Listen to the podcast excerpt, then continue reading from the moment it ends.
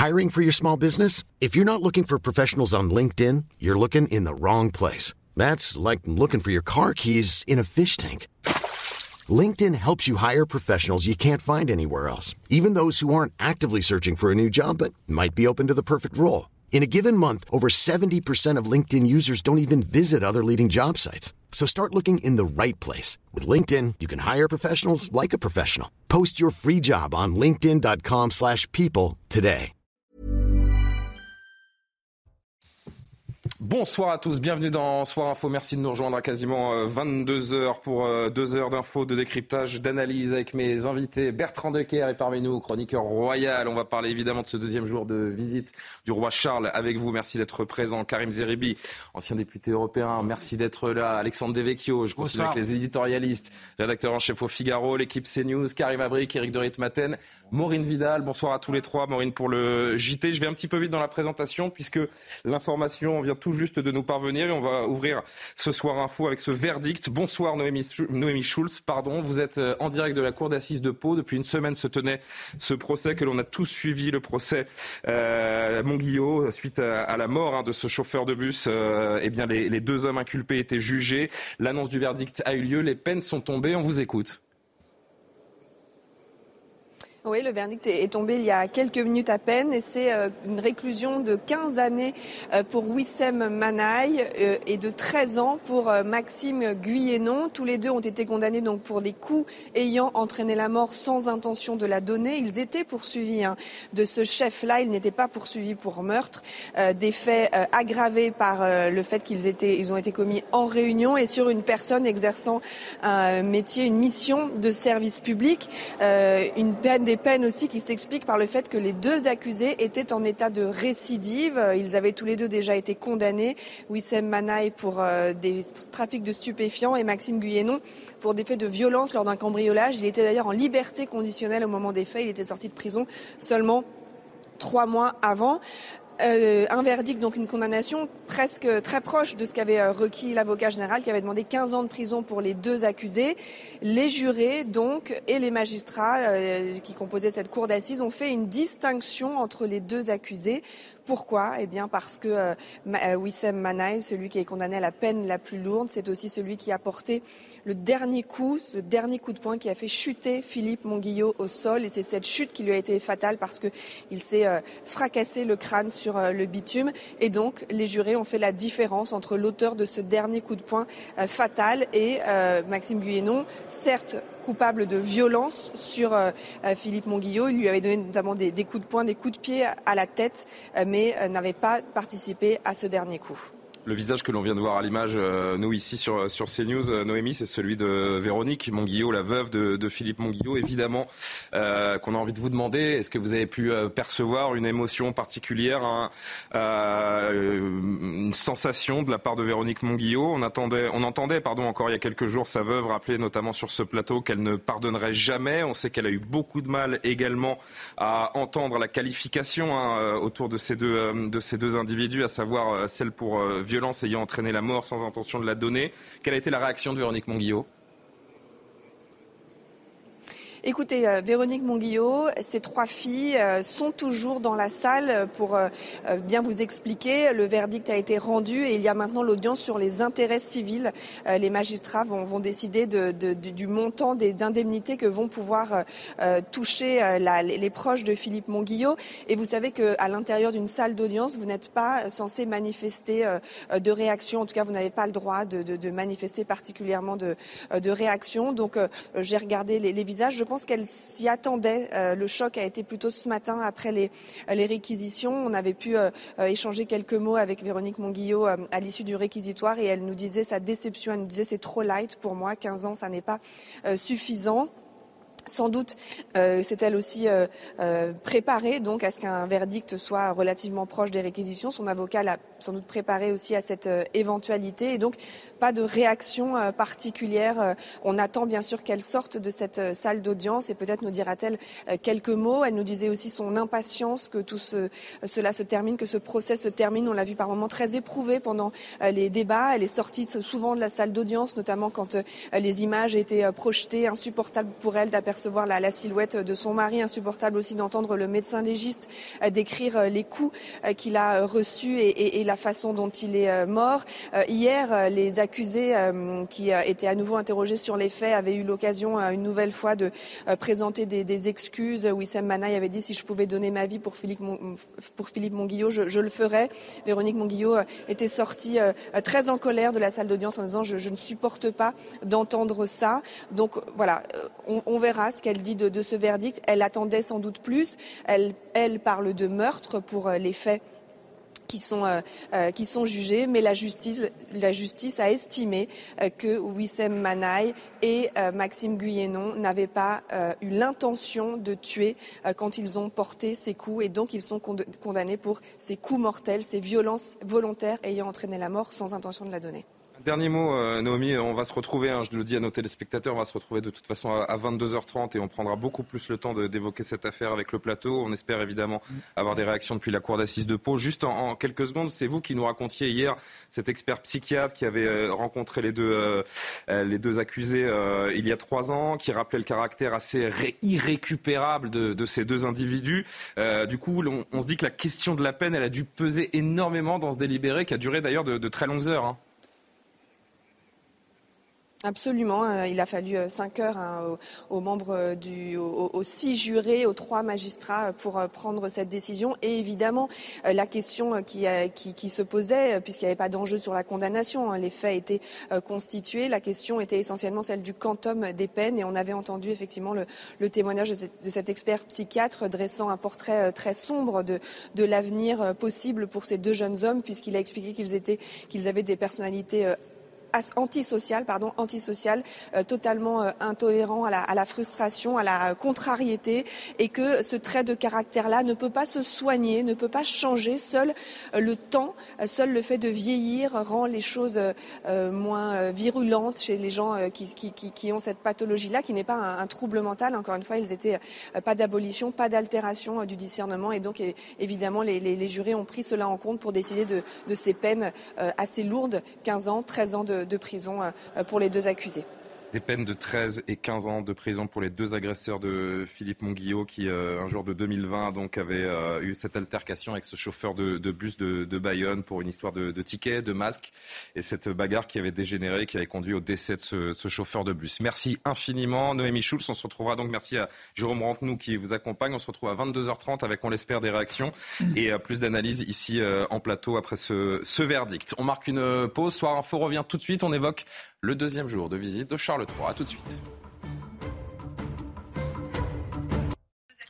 Nous sommes de retour sur le plateau de Soir Info à 22h12. Je rappelle l'information principale de la soirée que l'on continuera d'analyser et de décrypter sur place avec Noémie Schulz dans le procès euh, Montguillot. Les deux hommes jugés pour euh, l'agression euh, mortelle du chauffeur de bus bayonnais, eh bien le verdict est tombé avec des peines de 15 et 13 ans de prison pour respectivement Wissem Menaille et Maxime Guénon. On y revient avec Noémie Schulz à 22h30. D'ici là, je me tourne vers Bertrand Decker pour le. Pour le deuxième soir consécutif, vous nous faites le plaisir d'être euh, sur ce plateau. Tout petit peu moins guindé qu'hier, Bertrand. Vous portiez le nœud papillon, vous étiez parfait pour le dîner de Versailles.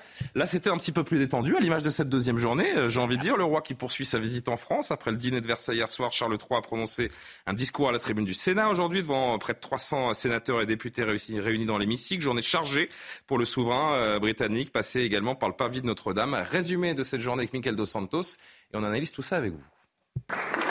À peine arrivé dans l'enceinte du Sénat, Charles III a été reçu avec une salve d'applaudissements. Une fois assis, le roi a remercié les parlementaires avant de prendre la parole. Depuis la tribune, Charles III a réitéré son soutien à l'Ukraine et proposé une nouvelle entente franco-britannique. Renouvelons-la pour les générations futures afin qu'elle devienne, je le propose, également une entente pour la durabilité, pour répondre plus efficacement à l'urgence mondiale en matière de climat et de biodiversité. Un discours ponctué par une minute trente d'applaudissements, de quoi rendre jaloux Gérard Larcher et Yael Braun-Pivet. Des applaudissements qui nous feraient rêver, Madame la Présidente et moi-même, dans nos hémicycles respectifs. Et nous ne désespérons pas, Monsieur le Président. Après le palais du Luxembourg, Charles III a rejoint Saint-Denis. L'occasion de rencontrer de jeunes athlètes et d'assister à une partie de ping-pong inédite entre la reine et Brigitte Macron. Dans la ville des rois de France, Charles III a également découvert le village rugby, posé avec le président et le maillot du PSG, visité la basilique avant de reprendre la direction de la capitale. Après un bain de foule au marché aux fleurs, rebaptisé Élisabeth II, le roi s'est rendu sur le chantier de Notre-Dame de Paris. En fin de journée, Charles III a participé à une table ronde sur le climat et la biodiversité au Muséum national d'histoire naturelle, avant de clore sa visite officielle demain à Bordeaux. Bertrand Decker, chroniqueur royal. Ce séjour parisien, c'est 48 heures parisiennes pour euh, Charles III. Si je dis que c'est un succès de la première à la dernière minute oui, je pense que oui. Il y a un sondage qui vient de tomber. 61% des Français se disent favorables à la visite et se disent satisfaits, en effet. On a vu que si hier, il y avait un peu un côté étatique, on va dire, avec les ors de Versailles, avec ce défilé de stars, en effet, avec toutes, tous ces 250 journalistes qui sont venus pour euh, euh, accréditer, pour couvrir l'événement. J'ai l'impression qu'aujourd'hui, j'ai eu le sentiment, pour l'avoir à nouveau suivi, qu'il y avait déjà un côté plus bon enfant. On avait aujourd'hui le vrai Charles III, celui qui aime aller à la rencontre des gens et celui qui, somme toute, est très sympathique. Parce que Charles III est foncièrement différent de sa mère, on le redit, et jamais les scènes que l'on a vues aujourd'hui c'est exactement ce que j'allais vous demander. Les mots que l'on a entendus aujourd'hui, les attitudes que l'on a observées aujourd'hui, n'auraient été faisables sous le règne d'Élisabeth II. Je voudrais qu'on voit justement quelques images fortes de, la journée. D'abord pour Charles III, et, j'aimerais qu'on s'intéresse aussi à Camilla, qu'on a peut-être un peu plus vue aujourd'hui, et sur laquelle on peut avoir peut-être une analyse un petit peu plus euh, poussée. Une deuxième journée, donc moins protocolaire, vous l'avez dit, plus détendue. Je voudrais qu'on voit cette première image. Jamais, en effet, on aurait pu voir la reine Elisabeth II euh, non, mais recevoir un maillot de foot d'abord du Paris Saint-Germain. Regardez cette image je dis Camilla, on va en parler juste après. Mais d'abord, ce genre d'image, euh, on va enchaîner, je dis ça à Martin Mazur en, régie, on va rester vraiment sur le roi et on s'intéressera à Camilla ensuite. On va enchaîner avec le marché aux fleurs, la visite de Notre-Dame. Euh, c'est vraiment des images. Euh, il a changé complètement cette image inaccessible qu'avait peut-être beaucoup plus sa défunte mère il est absolument conscient que pour exister, suite à la légende et l'icône qu'a été Elisabeth II, il devait foncièrement être différent. Et puis, pour le suivre un peu beaucoup et le connaître un peu, hmm. je pense vraiment qu'il aime les gens. Ah parce qu'il a ce besoin. Il a eu ce besoin de se prouver à la mort d'Élisabeth II. C'était presque un défi personnel qu'on pouvait l'aimer lui aussi. Tellement Élisabeth II était légendaire. Il s'est dit, est-ce que je serai à la hauteur, moi? Et il aime aller. On voit, il ne se force pas du tout. Les deux, je vous parlais hier des deux bas de foule improvisés, celui des Champs-Élysées et celui de la rue du Faubourg Saint-Honoré. C'est lui qui va vers les gens. Le protocole, normalement, ne le voudrait pas. Il pourrait très bien décider de continuer à marcher sans aller. C'est lui, ostensiblement, qui va. On parlait de ce contact tactile aussi avec le chef de l'État, que l'un et l'autre ont eu euh, l'un envers l'autre. Euh, ça aussi des choses qu'on ne voyait pas avant. C'est vrai qu'il y a un virage vraiment dans, l'attitude monarchique britannique. Camilla, j'aimerais qu'on s'intéresse euh, à Camilla, qui elle semble peut-être se forcer un petit peu plus que, le roi. Je ne sais pas si c'est votre avis. D'abord, cette partie de ping-pong qui restera légendaire avec la, première dame. Euh, bon, elles sont pas parties pour Paris 2024, hein, nos, nos, deux dames, euh, Camilla et, et, Brigitte Macron. Elle s'en sort bien quand même, vous trouvez, dans ce type de séquence. On va voir cette partie de ping-pong et puis on va enchaîner aussi avec euh, cette visite des ateliers Chanel où elle s'est un petit peu mise en scène derrière une machine à coudre. Comment décrypter l'attitude de Camilla? Moi, j'ai envie simplement que l'on que l'on se remémore à l'esprit qu'en permanence, Camilla, on la compare à Diana, c'est une icône incroyable. Et, et, vous savez, ce sont deux. C'est terrible pour elle. Se sont rencontrés, Charles et Camilla. Elle aussi, elle tire le poids Diana derrière elle. C'est terrible. Et en permanence, on la compare tout le temps. Donc moi, je trouve que vraiment, elle, joue le jeu. En effet, mais elle joue bien le jeu quand même. Malgré elle, elle a ce défaut de popularité qu'elle ne comblera jamais. Mais voilà, mais, mais, ce sera éternel. Et elle le sait très bien. Et elle en souffre. Il y a cette anecdote dans laquelle je vous disais, la, la, dernière fois, ce n'était pas à vous, je crois, mais euh, elle donne une interview à Vogue. C'est exceptionnel. Ça n'a jamais été fait pour ses 75 ans. et ben, au dernier moment, elle joue le jeu à fond à nouveau. Beyoncé sort un album. Et qu'est-ce qu'on fait? On lui avait promis la couverture eh bien non, pas la couverture, reléguée en page 36. Ça, c'est la vie de Camilla. Donc voilà, c'est pas toujours facile voilà, d'être reine. Et moi, je trouve qu'elle elle se prête bien au jeu. Vous savez, jouer au ping-pong en petit tailleur Fiona Claire. Oui, c'est vrai que c'était pas forcément euh, prévu euh, de cette façon. Euh, retour sur la journée de, de, Charles III plus précisément. Il y a cette séquence inédite au Sénat. Je voudrais qu'on revoie l'ovation que 150 députés et sénateurs qui étaient dans l'enceinte du Sénat pour écouter le roi aujourd'hui lui ont donné. Écoutez cette séquence.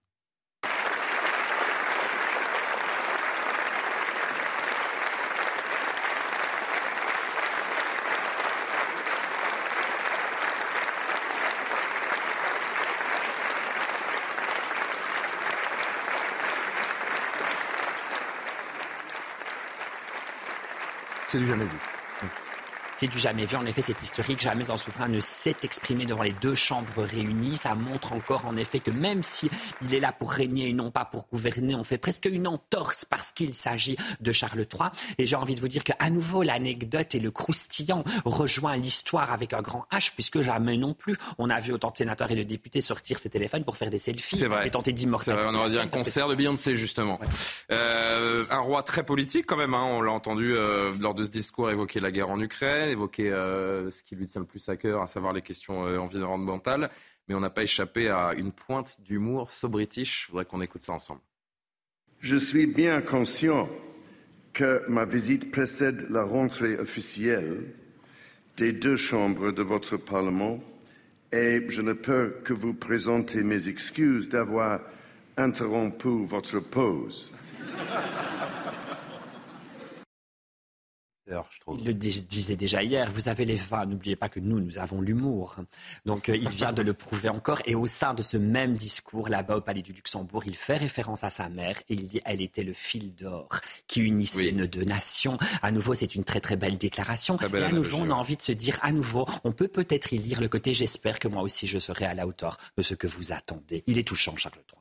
Euh, encore aujourd'hui, euh, il nous reste une petite minute ensemble. C'est vrai qu'il y a beaucoup de, voix pour, euh, pour critiquer ce qui s'est passé hier à Versailles. Je voudrais vous entendre et peut-être entendre Karim et, Alexandre là-dessus. Ça a été critiqué, mais c'est l'image de la France, c'est l'honneur d'un grand pays de savoir recevoir avec faste et honneur également un monarque de cette, de cette dimension.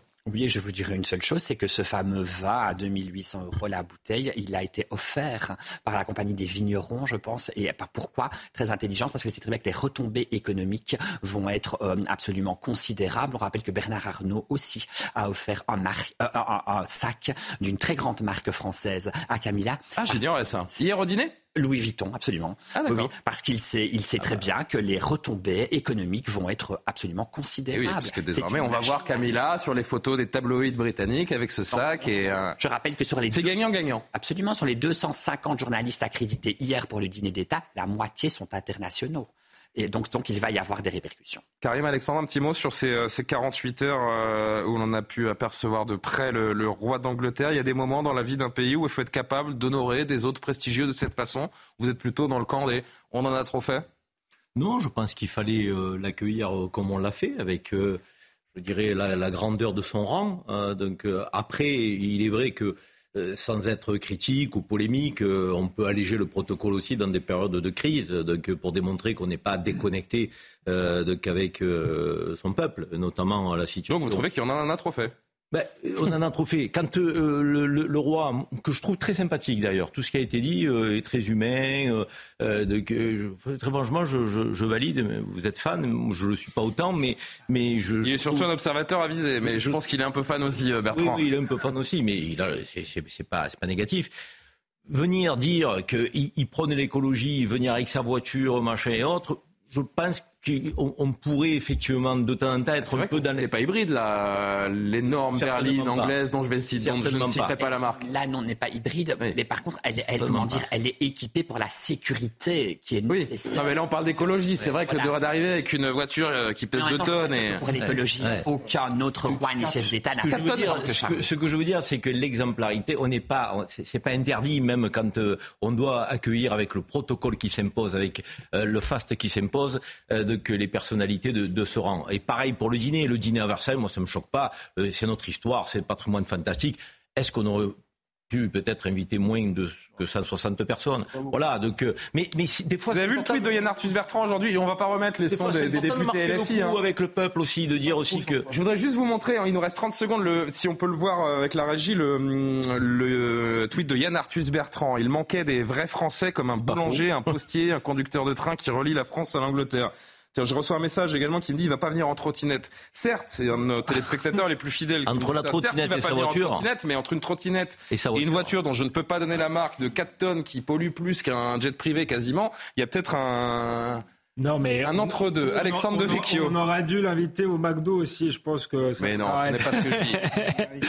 non, mais il y, a quelque chose de voilà de, polémique un peu stérile de la part de la France insoumise. C'est aussi l'image de la France qui est en jeu. C'est normal euh, qu'il soit euh, bien bien reçu. Après moi, euh, ce qui m'a plus surpris, et je pense que ça a peut-être même choqué les Britanniques, c'est effectivement ce, cette prise de parole quasi politique. Moi, je trouve que c'était la, la grandeur d'Elisabeth II de, de jamais s'immiscer mmh. dans le jeu politique. Là, c'est très bizarre de le voir euh, devant euh, euh, les, deux chambres réunies en plus, qui arrive très rarement même pour le président de la République française.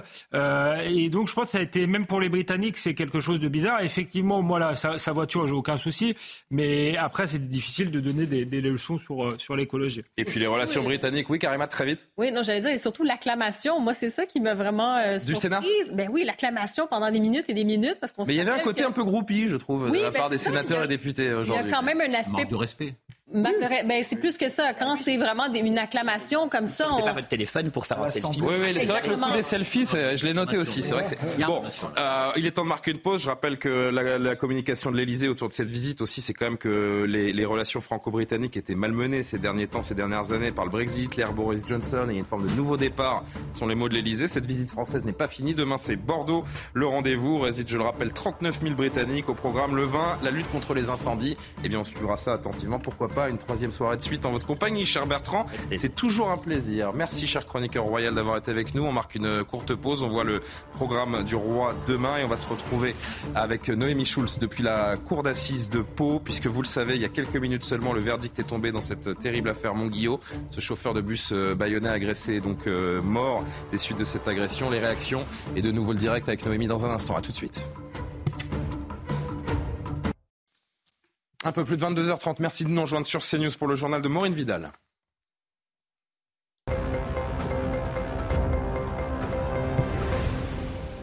Maureen, euh, à la une ce soir, le verdict est tombé dans l'affaire Monguillot. Wissem Manaï est condamné à 15 ans de prison et 13 ans pour l'autre accusé, Maxime Guénon.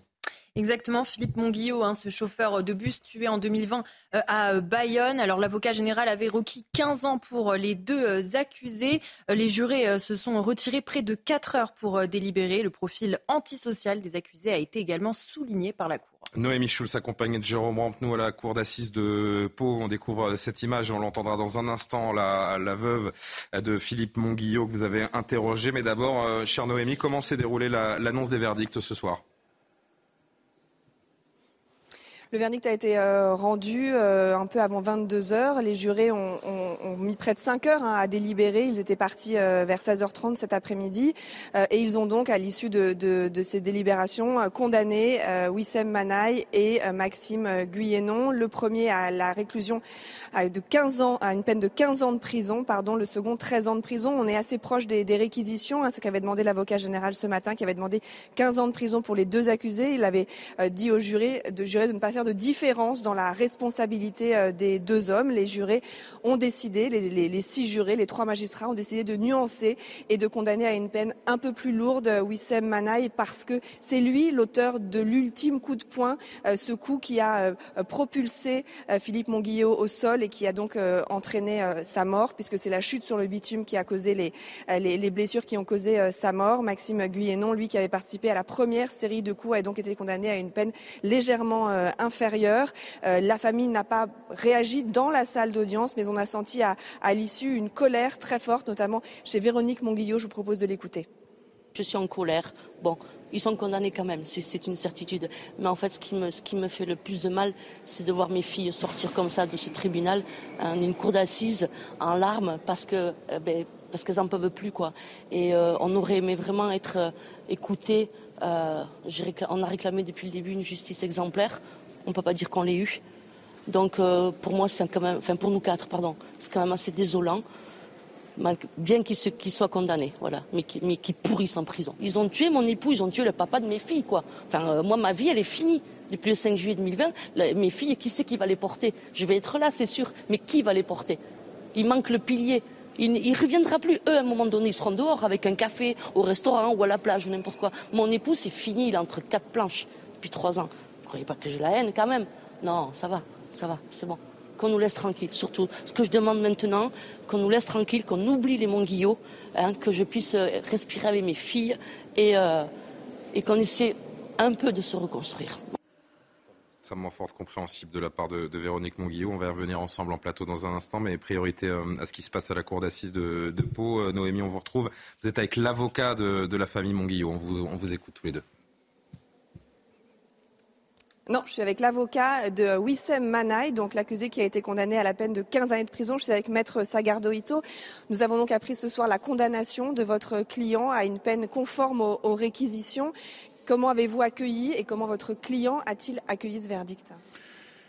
Euh, tous ceux qui ont espéré que ce jeune homme soit condamné à la peine maximale euh, en seront pour leurs frais. La justice a aujourd'hui rendu un, verdict que je qualifie euh, d'harmonieux parce qu'il a fait la synthèse entre euh, plusieurs paramètres.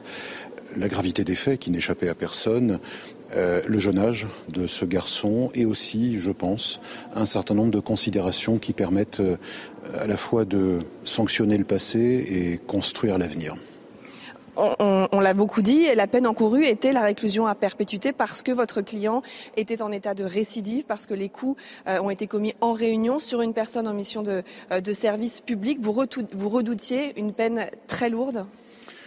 La perspective d'une peine à perpétuité me paraissait effarante. Euh, si vous appliquez la perpétuité dans un dossier de cette nature, que faites-vous de dossiers comme Michel Fourniret, Nordal Lelandais et tous les autres. Il faut savoir tout de même garder la mesure.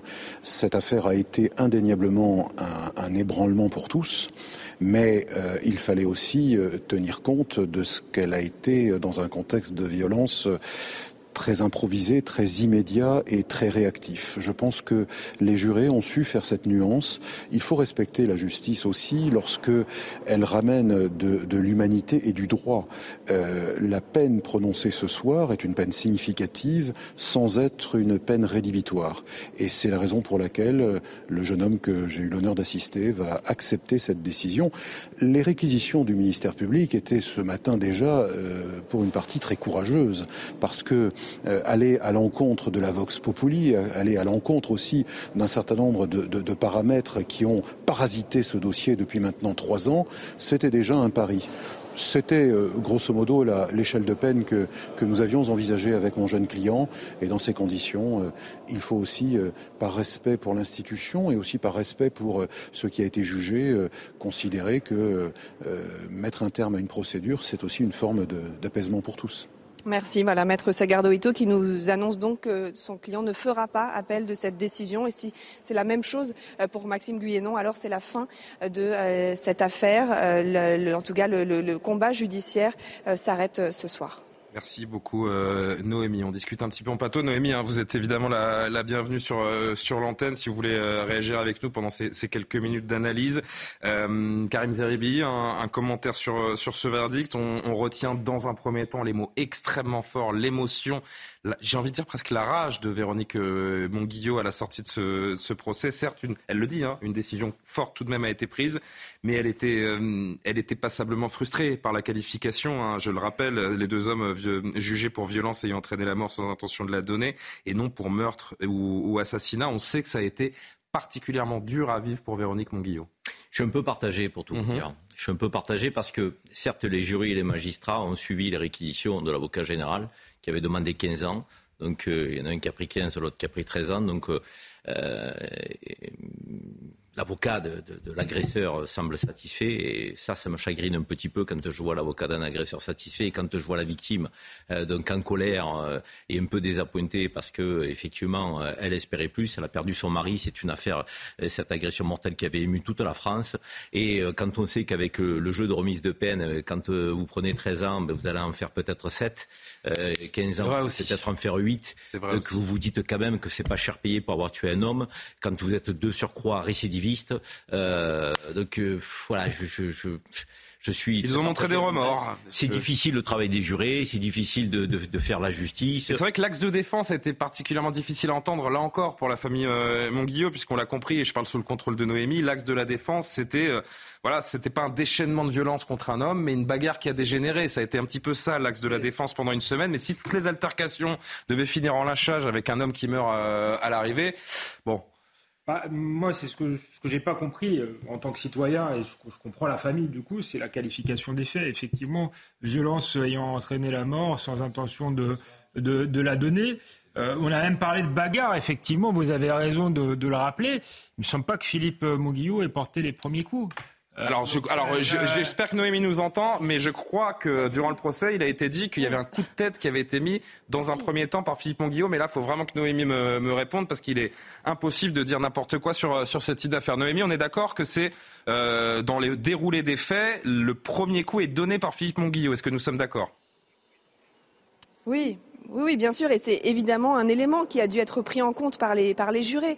Euh, la scène, elle, elle, débute dans ce bus. Effectivement, vous avez ces jeunes qui, euh, euh, qui font du bruit, qui sont alcoolisés, qui ne se comportent pas très bien, mais qui ne sont pas non plus en train d'agresser les autres passagers. Et Philippe Monguillot, qui les a déjà croisés plus tôt dans l'après-midi et qui donc est agacé par, par ces jeunes, et on peut comprendre cet agacement, sort de sa cabine, se dirige vers eux et leur indique qu'il faut soit mettre le masque, soit sortir. Et on a vu les images de vidéosurveillance, on le voit avec la main faire le geste à plusieurs reprises. Il leur indique la sortie. Très clairement, en face, les jeunes euh, s'agacent. On a compris, ça a été expliqué. Ils n'aiment pas qu'on leur dise euh, qu'il faut mettre le masque. ils n'aiment pas être euh, rappelés à l'ordre par quelqu'un qui représente une forme d'autorité. Et donc les esprits s'échauffent.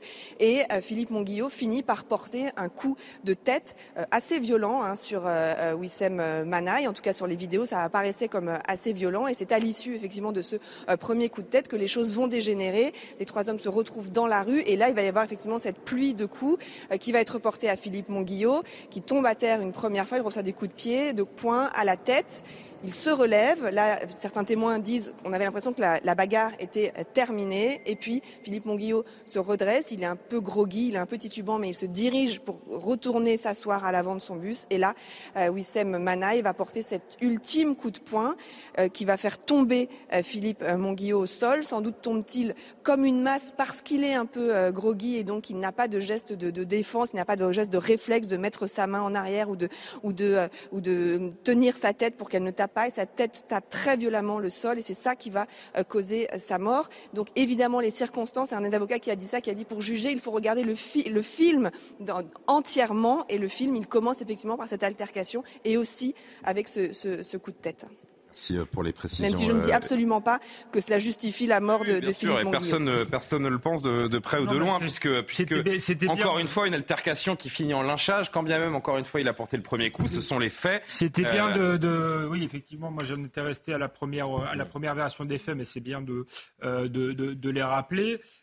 il n'en reste pas moins qu'il y a une forme de lynchage et un coup qui est porté une fois que la bagarre s'arrête. Donc voilà, il y, y, a quand même débat sur la, la qualification. Euh, euh, la qualification des faits. Maintenant, il faut, ça prouve qu'il faut suivre euh, le dossier dans sa totalité, mais ce qui est intéressant aussi, c'est le, ce qu'on dit les, les psys sur le profil euh, de ces agresseurs. Est-ce que ce sont des gens violents de manière systémique? Et dans ce cas-là, euh, tout le problème de la société, c'est est-ce qu'ils peuvent... Euh, encore une fois, là, encore, Noémie nous a éclairé ces derniers jours, puisque l'expert psychiatre rappelait hier le caractère irrécupérable des deux individus. Et c'est pour ça d'ailleurs que la question de la peine a dû beaucoup peser dans le délibéré, parce que la réquisition, c'est de 15 ans, mais qu'est-ce qu'on fait de, personnages dont on sait que de toute façon, ils sont euh, très difficilement réinsérables La justice, donc, a, semble-t-il, en tout cas, a trouvé la réponse avec ses 13 et 15 ans. Noémie, il est l'heure de, il est l'heure de conclure. Je crois que vous voulez nous dire un dernier mot rapidement, si ça ne vous dérange pas. Non, juste un mot sur cette expertise. Rappeler qu'elle date d'il y a trois ans, donc assez peu de temps après les faits. Et donc les avocats ont insisté sur le fait, et les accusés eux-mêmes ont insisté sur le fait qu'ils avaient évolué, changé en prison. On peut ne pas les croire, mais on peut aussi se dire qu'ils ont peut-être commencé, entamé un, un, travail. Effectivement, en tout cas, la justice a condamné de manière assez conforme aux autres condamnations pour des affaires de, de coups mortels, de violences ayant entraîné la mort sans intention de la donner. Euh, les avocats ont cité des exemples, des personnes condamnées à 8 ans, 10 ans de prison. Donc avec ces peines de 15 et 13 ans de prison, on est déjà au-dessus. Et ça s'explique encore une fois euh, par le, profil de ces jeunes hommes, le, euh, fait qu'ils étaient en récidive, effectivement euh, les traits de caractère un peu, un peu inquiétants. Mais ce sont quand même des peines conséquentes. Je crois que c'est important de, le rappeler. J'ai complètement oublié de vous poser. Quel est l'âge de ces deux, de ces deux individus? Ils ont 25 ans. 25 ans les deux.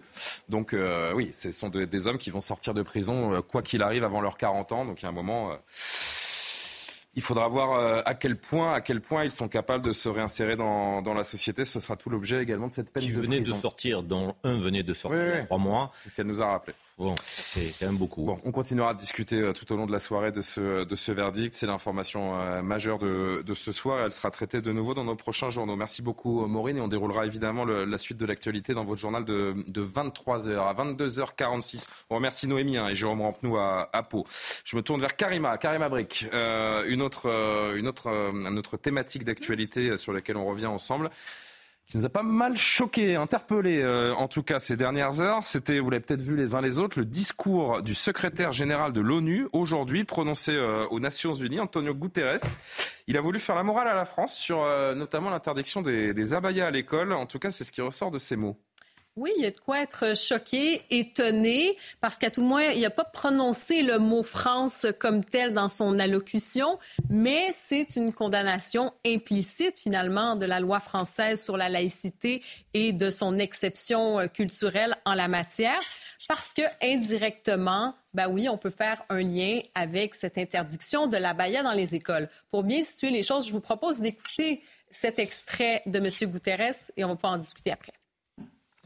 À travers le monde, les droits des femmes, y compris les droits sexuels et reproductifs, sont réduits, voire supprimés, leur liberté restreinte. Dans certains pays, les femmes et les filles sont punies parce qu'elles portent trop de vêtements, dans d'autres parce qu'elles n'en portent pas assez. Grâce aux générations de militantes des droits des femmes, les temps changent. Des terrains de sport aux écoles, en passant par les places publiques, les filles et les femmes défient le patriarcat et triomphent. Je suis à leur côté. J'ai pris mes fonctions en m'engageant à garantir la parité homme-femme au sein des Nations Unies. Hmm, mais voilà, tout est là. Je répète la phrase. Je pense que c'est euh, tout est, est bien indiqué. Il explique, il dit dans certains pays, les femmes et les filles sont punies parce qu'elles portent trop de vêtements. Dans d'autres, parce qu'elles n'en portent pas assez. Incroyable. Donc, euh, c'est quoi Euh, Afghanistan, Iran, la France, même combat. Et ensuite, quand on va encore plus loin dans, ce qu'il dit, il parle bon, de la liberté restreinte de- des femmes. Et il fait référence aussi, il dit que les femmes sur les terrains de sport aujourd'hui défient le patriarcat. Mais quand on a, regardé ce qui se passe sur les terrains de sport au cours des derniers, bon, les, derniers mois, les dernières années, mais j'allais dire surtout au cours des derniers mois, ce qui fait la manchette souvent, c'est quand il y a cette question de porter ou non, par exemple, des signes religieux, le voile euh, dans des compétitions. Hmm. que, alors, est-ce que c'est à ce moment-là... notamment. C'est ça. Est-ce qu'à ce moment-là, on défie le patriarcat de, de cette façon? Donc, on voit qu'il y a vraiment une incompréhension euh, sur la laïcité, encore une fois, sur le modèle français de la laïcité. Et peut-être juste rappeler, hein, la France, le pays de, de Simone Veil, le pays de Simone de Beauvoir. Je rappelle, hein, un pays où on a l'accès à l'instruction gratuite, aux études supérieures, pays de la culture. On a tendance à l'oublier la- parfois, Oui, hein. pays de la littérature, pays où vous avez accès aussi aux soins de santé, à la PMA, à la contraception, à l'avortement, à la liberté sexuelle, au mariage, GPA, au euh, concubinage, au célibat, au divorce. Vous pouvez aimer qui vous voulez, ou vous pouvez aussi avoir l'orientation que, que vous voulez. Bref, un pays de liberté et peut-être aussi hein, liberté, euh, égalité, fraternité. Ça veut peut-être encore dire quelque chose pour les Français, mais ça semble être difficile à comprendre euh, pour certaines personnes. C'est pas la première fois que le, le modèle français est attaqué comme ça à l'international. Il y a une sorte de, de démonisation de la laïcité française? Oui, moi, je le vois beaucoup, euh, j'allais dire, de- du côté des États-Unis, même parfois même au Canada, donc dans des pays anglo-saxons où on va opposer le modèle de la laïcité à la française, au multiculturalisme, où on va vraiment euh, sacraliser les différences et aussi l'affichage de- des symboles religieux. Et parce qu'à chaque fois que la France a décidé d'aller dans cette direction, de défendre son modèle, que ce soit par exemple la loi sur le séparatisme, il y avait eu, si on regarde aux États-Unis, dans la presse euh, anglo-saxonne, on disait, ben la laïcité française, hein, c'est issu culturellement et ethniquement homogène. C'est un instrument pour lutter contre les manifestations publiques de l'islam sans aucune base légale. On dit finalement que ça rajoute euh, ça, contribue à ce qu'on appelle le racisme systémique. Donc, tout ce lexique d'aujourd'hui, hein, racisme systémique, privilège blanc, ben, la laïcité, malheureusement, est parfois associée à ces concepts. Euh, Alexandre Devecchio, ça vous fait euh, bondir ce que dit euh, M. Guterres La France euh, est insultée, vous trouvez?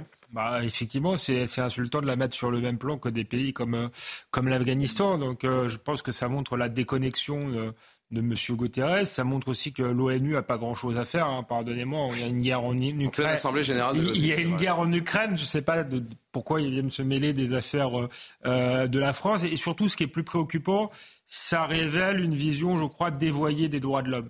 C'est-à-dire que les droits de l'homme sont réduits à une forme de liberté individuelle absolue et finalement la liberté de se voiler, même quand c'est derrière, on sait bien qu'il y a un symbole euh, politique derrière la baya, est mise euh, au même plan que, que, la liberté euh, des femmes. Donc ça montre une forme de relativisme et de, manque de repères. Et les islamistes, pour coup, euh, savent s'en servir parce qu'ils sont très présents justement dans ce type d'institutions, que ce soit les institutions européennes euh, ou l'ONU, pour jouer un discours euh, victimaire au nom des libertés individuelles qui seraient bien sûr les premiers à abolir s'ils avaient le pouvoir. Karim Zeribi, est-ce que on se rend compte là que le secrétaire général de l'ONU vient de mettre sur le même plan aujourd'hui la République islamique d'Iran et la République française?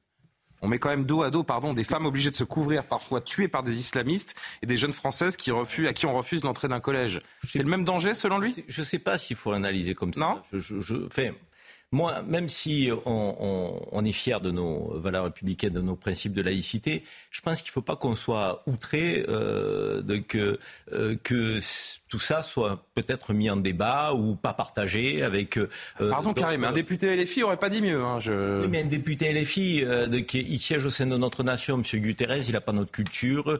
Euh, bah, peut-être qu'il est mieux de se taire alors s'il ne nous connaît pas. Non, parce qu'il a le droit aussi de non, dire mais il, il parle de punition. Hein. Non, mais il parle de punition. Il dit que les femmes sont punies parce qu'elles sont trop habillées. Parlez-moi des punitions. Oui, non, mais. Je les attends. Hein.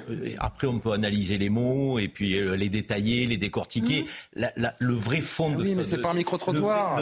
Non, mais c'est pas micro-trottoir, mais justement, élevons le débat. Le vrai fond de, de, de son intervention, c'est euh, de que euh, ce qu'il vit et ce qu'il ressent comme une atteinte euh, à une forme de, de, de, liberté de se vêtir. Alors après, nonobstant les questions de laïcité, ce débat, on l'a régulièrement en France. Mm. Hein, et quand on voit une femme qui est trop vêtue ou, ou, qui a un habit religieux, on fait souvent la comparaison nous-mêmes avec l'Iran, avec les femmes qui veulent plus de liberté, alors que nous, on n'oblige personne à s'habiller de telle ou telle manière. Donc les, les femmes qui... Non, mais quand on fait la comparaison, nous on dit qu'il y a des femmes dans certains pays qui se battent pour enlever euh, des, bouts de tissu et dans notre pays. Euh, oui, mais la différence, euh, je trouve que cette comparaison, permettez-moi, elle est stupide.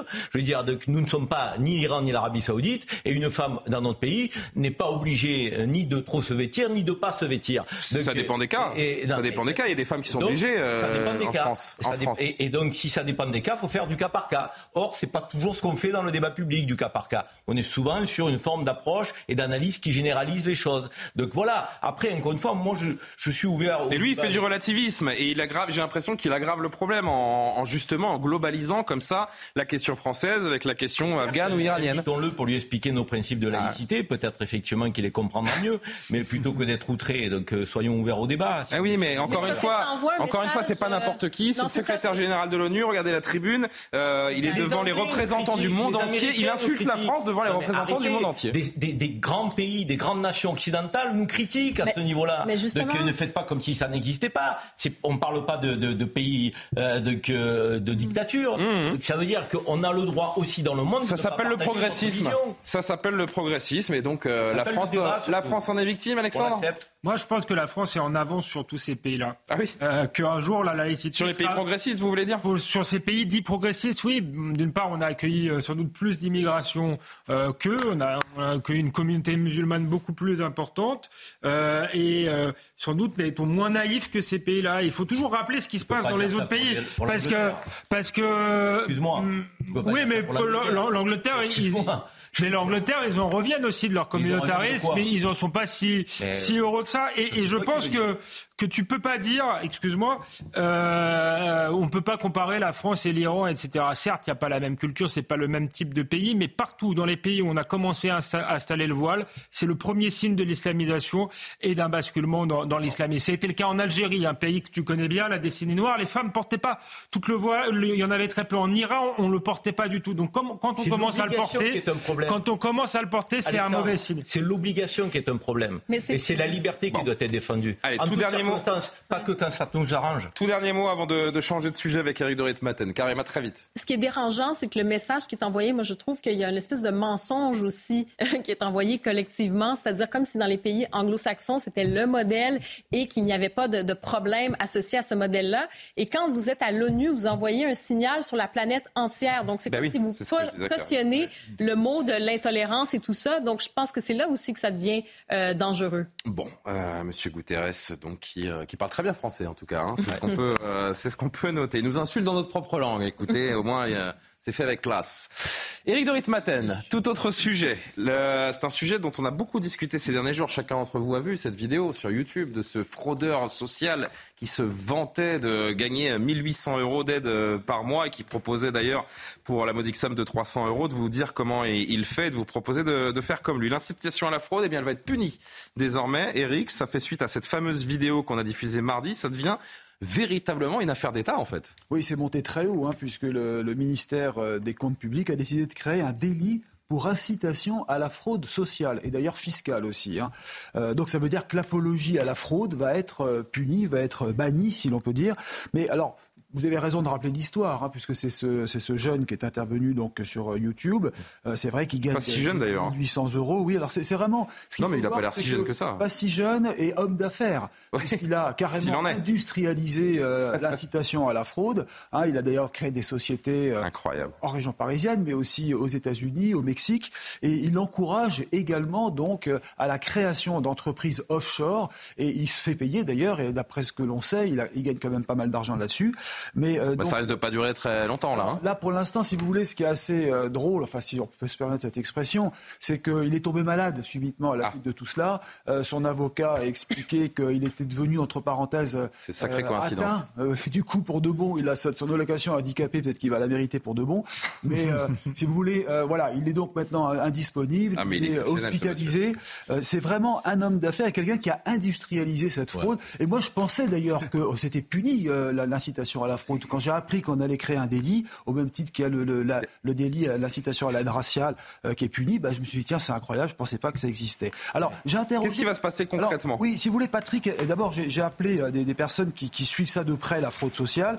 Euh, bah, donc, d'abord, Patrick Hetzel, je lui ai demandé ce qu'il en pensait. Vous savez, il a fait un rapport contre la fraude. Ça le député LR, du Barin. Bon, donc, lui, il dit impunité zéro, il faut agir. Ensuite, intéressant d'avoir Charles Prats, que vous connaissez tous, qui est magistrat, qui a fait beaucoup de, de livres. Et lui, il dit, on sait ça depuis longtemps. Ça court sur Internet. C'est facile de traquer cette fraude. Écoutez ce qu'il dit, c'est vraiment parlant. Les outils, nous les avons. On sait faire. Demain, moi, si le ministre veut que je lui fasse un contrôle complet du fichier des assurés sociaux, je lui fais et je vais lui sortir les millions de fraudeurs. Il faut simplement qu'il vienne le demander. Et on peut le faire. Donc, en fait, on a les outils, il suffit d'avoir la volonté politique de le faire. ça a un coût, mais qui n'est pas énorme. Moi, je suis même prêt à le faire gratuitement et simplement être payé aux fraudeurs détectés. Les outils, ils existent, il mmh. suffit de le vouloir. Alors peut-être que cette, euh, ce scandale euh, Bourdain-Mertel euh, va ouvrir les yeux du public encore plus qu'il ne l'était, et peut-être surtout qu'ils vont ouvrir, ce scandale va ouvrir les yeux du gouvernement, et qu'ils vont enfin se dire, bah, on va peut-être bouger et faire quelque chose. Donc quoi, euh, Eric, un délit va voir le jour, ça va donner quoi Une autre loi et quoi encore derrière C'est ça, mais c'est surtout récupérer de l'argent. Je crois que c'est la base de tout. Euh, rien que la fraude aux allocations familiales, RSA, prime d'activité, aide au logement, c'est 2 milliards 800 millions d'euros qu'on peut récupérer. Alors ensuite, vous allez me dire, oui, mais euh, il y a des gens qui font de la fraude fiscale. C'est vrai, d'ailleurs, lui, il encourage d'ailleurs la fraude fiscale, ce Mertel, hein, puisque oh, il s'appelle comme ça. Euh, et ben là, c'est quand même plus compliqué. Alors les sommes sont considérables. Hein. La fraude fiscale, on dit que c'est 80 milliards alors que la fraude sociale, dans tout son ensemble, c'est 17 milliards. Donc il y a un espace important. Mais, je vais, finir là-dessus, mmh. c'est l'optimisation fiscale dont on parle, c'est les transferts de bénéfices. Ce sont des sièges d'entreprises françaises qui sont à Amsterdam, au Luxembourg, à Jersey. Ça, c'est pas interdit, c'est légal. Mais c'est de l'argent qui sort du territoire, et on peut dire que même c'est scandaleux, il faut, le, il faut reconnaître, mais ça n'est pas conseillé comme C'est de l'optimisation. Donc vous voyez, fraude sociale, c'est un. Parce que c'est moral, c'est autre chose. Exactement. mais c'est légal. Est-ce que l'État se donne vraiment les moyens de lutter contre tout cela? Pas certain, parce qu'il y a moins d'effectifs. Et puis, il faut, ça, comme le disait un policier hier, rappelez-vous, ces enquêtes financières demandent énormément de travail, beaucoup de compétences et rapportent peu au final. Et Maureen Vidal qui vient euh, de manière subliminale euh, agrémenter l'image euh, derrière vous, euh, Éric Dorit Maten. Euh, du coup, ça me perturbe un petit peu. Oui, il, est quasiment 23 h Vous avez vu que Maureen est là. Je voudrais quand même vous entendre tous les deux un petit mot, euh, un petit mot là-dessus. Le gouvernement, donc, on l'a compris, déterminé à lutter contre la fraude sociale. Il fallait cette vidéo aberrante pour voir arriver des, des mesures pour sanctionner ces comportements-là. Enfin, aberrante, moi je dirais. Ah, vous n'avez pas trouvé ça aberrant Oui, honteuse, aberrante. Oui, les adjectifs Eric fleurissent. a gentiment euh, donc qualifié de ch- de- d'homme d'affaires. Il y avait un peu d'ironie, je crois. Non, mais il est honteux, il est honteux ce gars. Il faut- Il faut. Mais il a pas honte. Mais il a pas honte. Mais, mais il, a, il a honte de rien. Mais mais euh, il- à ça qu'on les reconnaît. Il, il révèle une vraie problématique. Moi, je suis pas pour qu'on oppose euh, fraude fiscale et fraude sociale. Je suis pour qu'on lutte contre les deux. Donc parce que c'est les deux qui mettent à mal notre système euh, social, notre système de, de solidarité. C'est à cause de ces profiteurs euh, de- que, que tout ça est mis à mal. Donc il faut être très ferme, très dur. Euh, et à l'heure de la digitalisation, à l'heure de, je, ne comprends pas comment on peut avoir du mal à, tracer, aller euh, chercher euh, donc ces, ces voleurs donc honteux qui mettent à mal nos services publics. Pour ce qui est de, de l'optimisation fiscale et, qu'on ne doit pas effectivement qualifier de, de, de fraude hein, et qui est à, à distinguer de l'évasion fiscale en tant que telle, il faut peut-être là, alors je vais parler comme comme comme les milliardaires parleraient, même si je ne le suis pas, il faut peut-être aussi qu'on s'interroge sur notre système fiscal. hein. Euh, donc euh, parce que si euh, des gens euh, qui gagnent beaucoup d'argent euh, et- essaient de poser un siège à la frontière du pays euh, pour payer moins d'impôts, c'est peut-être parce que quelque part on est euh, le pays qui taxe le plus, euh, qui a un problème avec ceux qui gagnent de l'argent, euh, puisqu'on leur tire dessus en permanence, au lieu de les glorifier, parce que c'est parce qu'on gagne de l'argent qu'on peut redistribuer des richesses. Eh bien, monsieur Mertel, c'est ça, hein, c'est comme ça qu'il s'appelle. Il aurait eu son quart d'heure voilà, warolien, mais euh, à ses dépens, euh, malheureusement pour lui. Affaire à suivre. On verra si ça va mieux, euh, s'il touche finalement les Si aides ça au- s'arrête, vraiment, Si ça s'arrête, oui. Euh, Maureen Vidal, 23h02. On est un tout petit peu en retard, le journal.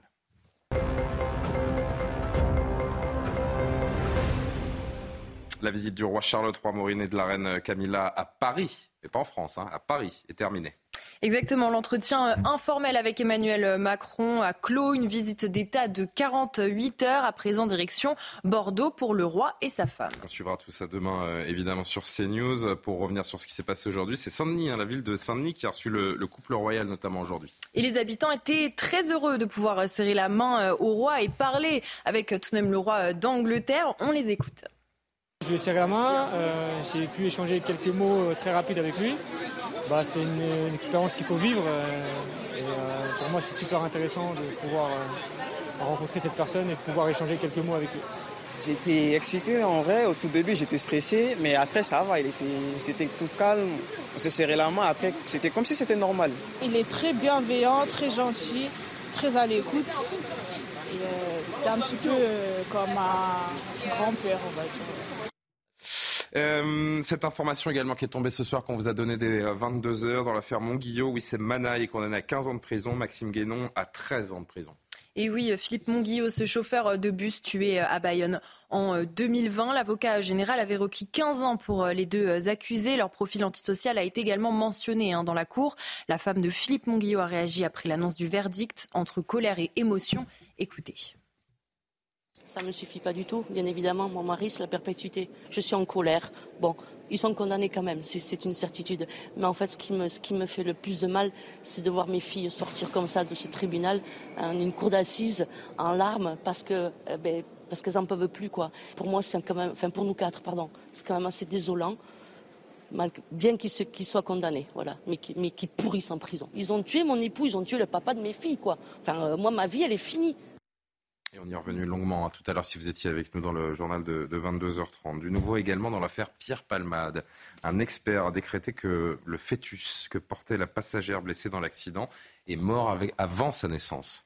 C'était euh, tout l'enjeu de l'affaire après euh, l'accident de voiture qu'a provoqué euh, Pierre Palmade sous l'emprise de stupéfiants en février euh, dernier. La passagère enceinte de 6 mois a dû accoucher d'urgence par euh, césarienne. Elle a perdu son enfant avant qu'il ne soit né. Alors selon l'expert médical, les quelques battements de cœur après sa naissance ne suffisent pas à déterminer sa euh, viabilité euh, de personne humaine. Les détails de cette affaire avec euh, notre journaliste Sandra Buisson.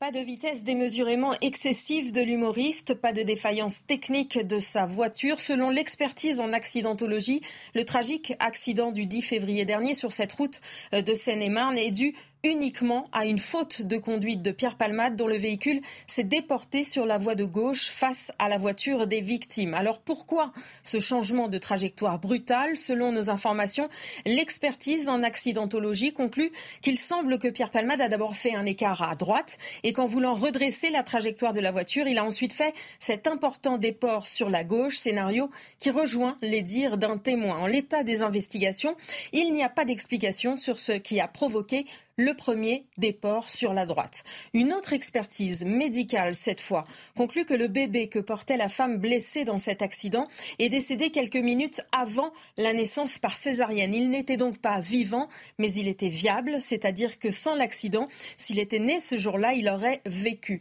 Au vu de la jurisprudence qui considère qu'un fœtus n'est pas un être humain à part entière, qu'il n'a pas de personnalité juridique et donc qu'il ne peut pas être reconnu comme victime, cela pourrait entraîner l'abandon de la qualification d'homicide involontaire et donc diminuer la peine encourue. Mais le juge d'instruction peut aussi décider de maintenir cette qualification et de faire évoluer cette jurisprudence.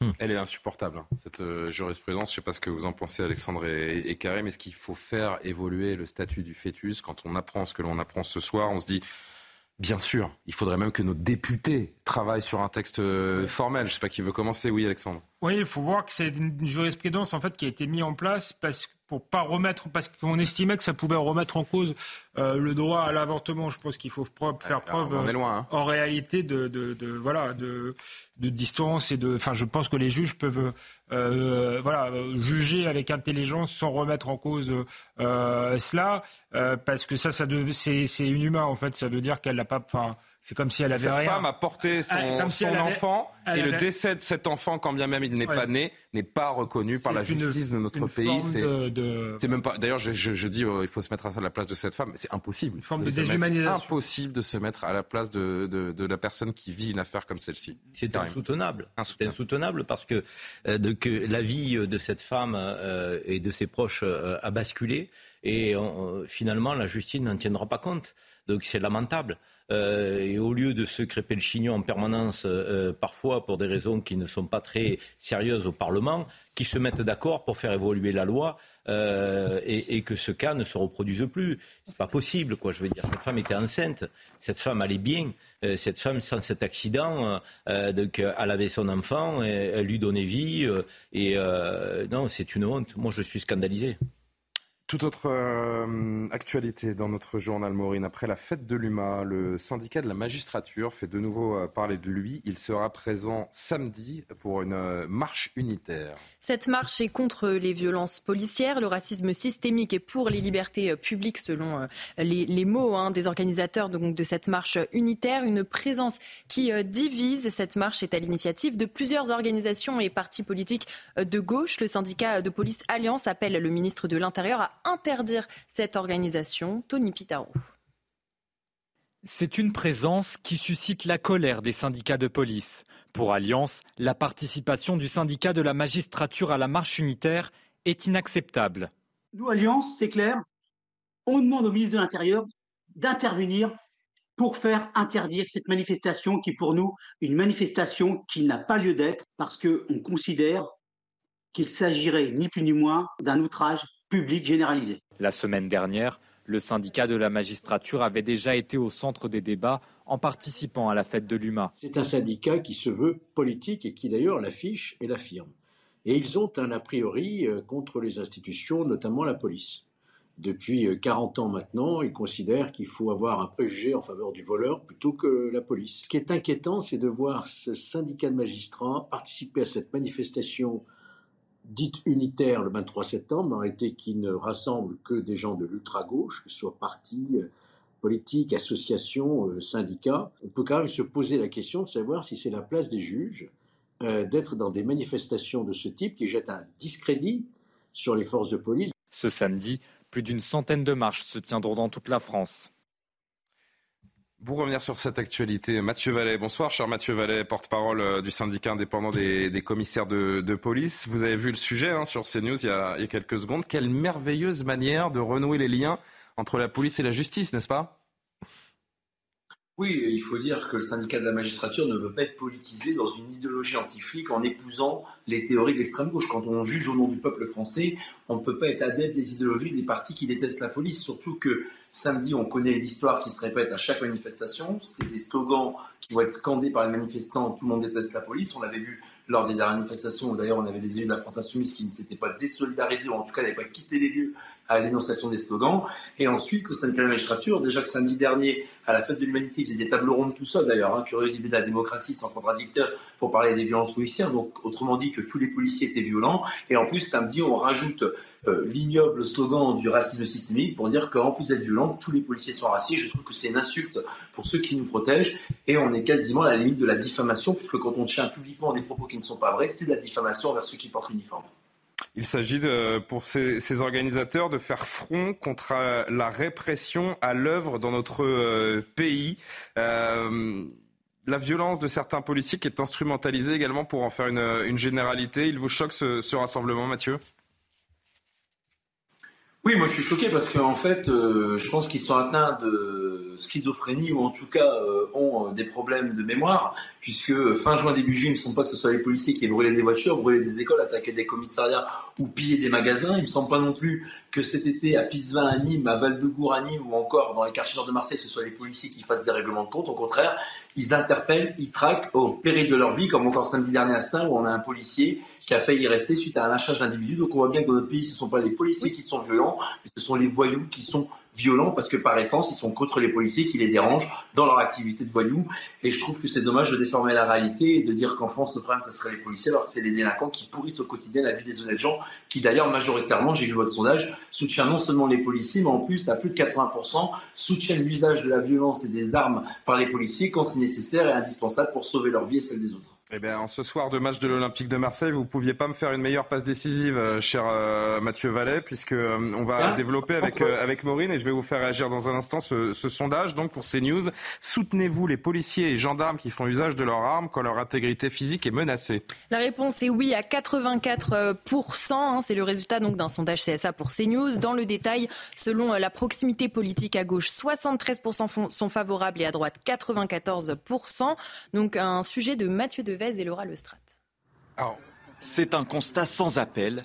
84% des Français interrogés soutiennent les policiers et gendarmes qui font usage de leurs armes en cas de menace physique. Sous condition euh, du droit en fait euh, et sous condition de la loi en France. Dans certaines situations, on peut comprendre quand il le faut, mais par contre, je trouve que là, euh, ces derniers voilà, petit problème technique. Je voulais, on, verra l'intégralité du sujet euh, plus tard. Je voulais vraiment qu'on voit ces chiffres avec Mathieu Vallet d'abord. Euh, on est complètement à rebours, Mathieu Vallet, du discours anti-police de la gauche. C'est la meilleure réponse aux, minorités hurlantes qui détestent la police?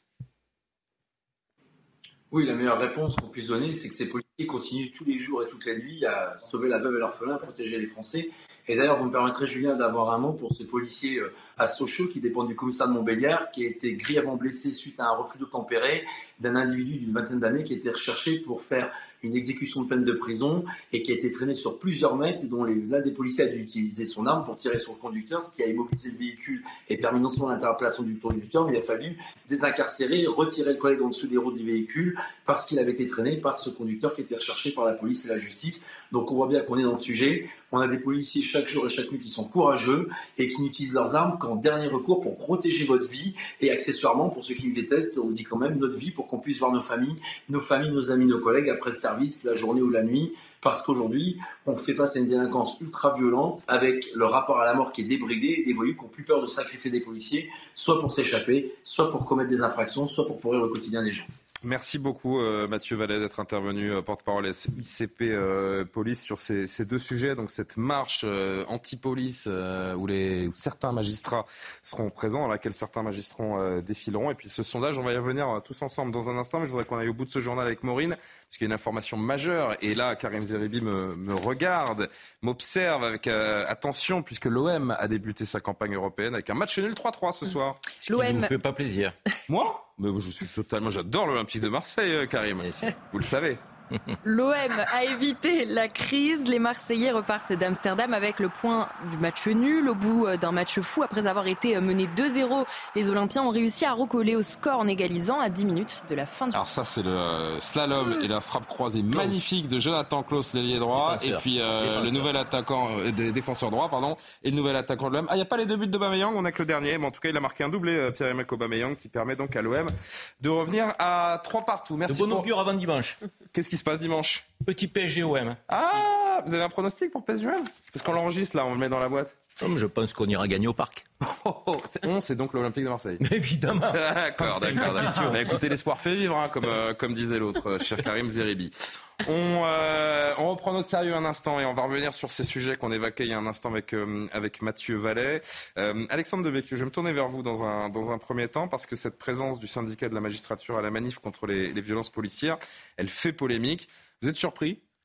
Non, quand on connaît le, le syndicat de la magistrature, il n'y a pas de quoi être surpris. On rappelle tous euh, l'affaire du mur des cons qui était choquante, je dirais, euh, à double titre, parce que non seulement euh, ça mettait en cause des hommes, des hommes politiques, donc il y avait une politisation de ce syndicat, on en reparlera, mais en plus des familles de victimes. Mais c'est pas tout. Hein.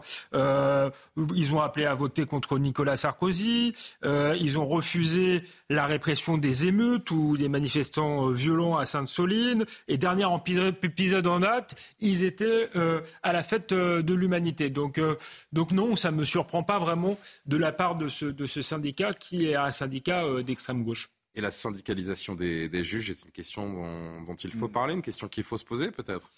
Je dirais que c'est pas tant la, la, la, syndicalisation des juges. Ils ont le droit d'avoir un syndicat qui défende leurs conditions de travail, si vous voulez. Euh, mais c'est la politisation de certains syndicats. Et je pense que les juges ne doivent pas être politisés. C'est d'ailleurs euh, la loi. Hein. La loi qui régit, régit le statut de magistrat est claire. Toute délibération politique est interdite au corps judiciaire. Toute démonstration de nature politique incompatible avec la réserve que leur impose leur fonction. Or, quand on connaît le syndicat de la magistrature, c'est quasiment un parti politique aujourd'hui. C'est la place des juges d'être dans un rassemblement de ce type, Karim Zeribi? Certainement pas. Et si on ne doit pas interdire la syndicalisation, on a le droit de poser aussi euh, des réserves euh, donc, euh, qui seraient respectées euh, et, euh, et, obligatoires pour certains corps. Moi, je considère que la justice ne doit pas critiquer la police, que la police ne doit pas critiquer la justice. Ce sont deux institutions régaliennes qui doivent travailler euh, main dans la main. Euh, donc notre pays en a plus que jamais besoin dans le contexte où les violences augmentent. Où si je vous dis que cette manifestation, c'est quasiment un outrage généralisé à la police nationale. Ben, ce syndicat qui participe, euh, oui, avec des slogans, on, le sait, dans ce genre de manifestation qui essentialise la police nationale, ils sont pas là pour parler des quelques bavures qui existent hein, et dont moi je n'ai aucun tabou à, à, à, parler. La violence de certains policiers n'est pas les violences policières, ne sont pas les violences policières. évidemment, et il faut s'empresser de le dire, l'immense majorité des policiers sont des républicains qui font leur travail dans des conditions extrêmement difficiles, qui mettent leur vie en danger, qui respectent pour la majorité les codes de déontologie. Euh, et s'il y a quelques brebis galeuses comme dans toute corporation. C'est quand même un tiers des magistrats. Hein. J'entends même des policiers. Le syndicat national de la magistrature, c'est un tiers des magistrats de notre pays. oui, mais encore une fois, moi je pense qu'on peut autoriser la syndicalisation, mais imposer un devoir de réserve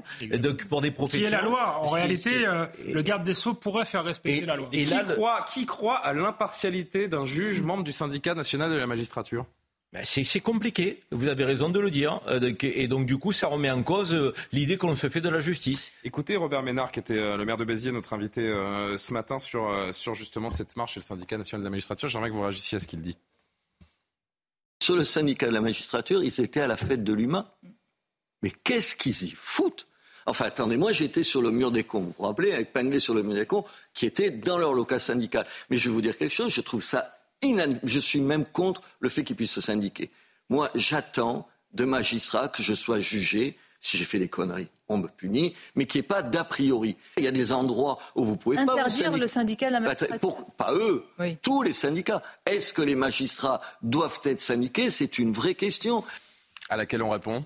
Bah, c'est ce que je répondais. Si, moi, je suis pas pour l'interdiction des syndicats, du moment que c'est simplement pour euh, défendre les conditions de travail des, des, magistrats. Mais là, on voit bien que c'est une entreprise politique. C'est ce que je vous disais, le syndicat de, de, la magistrature. Ils ont des principes politiques, une harangue, c'est la harangue de Baudot, du, du nom mmh. euh, d'un des membres de ce syndicat, qui explique qu'il soyez par sous. C'est leur, leur, leur, slogan. Et prenez la défense du plus faible sur le plus fort, de la femme de ménage sur le patron, enfin, etc., etc. Et puis, ils ont pris des positions politiques depuis toujours, à savoir contre les prisons. C'est quand même compliqué, je trouve, quand on est magistrat, d'être contre la, la prison, contre les frontières et contre le capitalisme. Donc, ils ont effectivement un projet politique. Il leur parlait pas d'émeutiers, hein, exactement.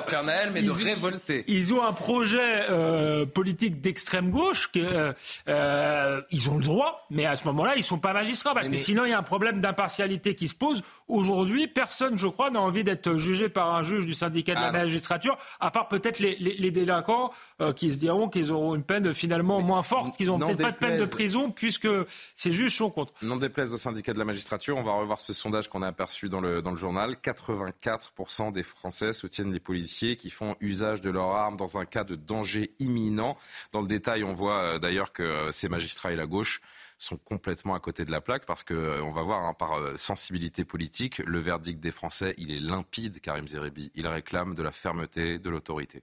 Bah, parce que les Français sont en prise avec le réel quand vous êtes en prise avec le réel. 73% des gens de gauche. Bah, évidemment, vous savez très bien que dans la société dans laquelle on vit, euh, les gens aujourd'hui, en tout cas les délinquants, euh, osent tirer sur les policiers euh, à balles réelles.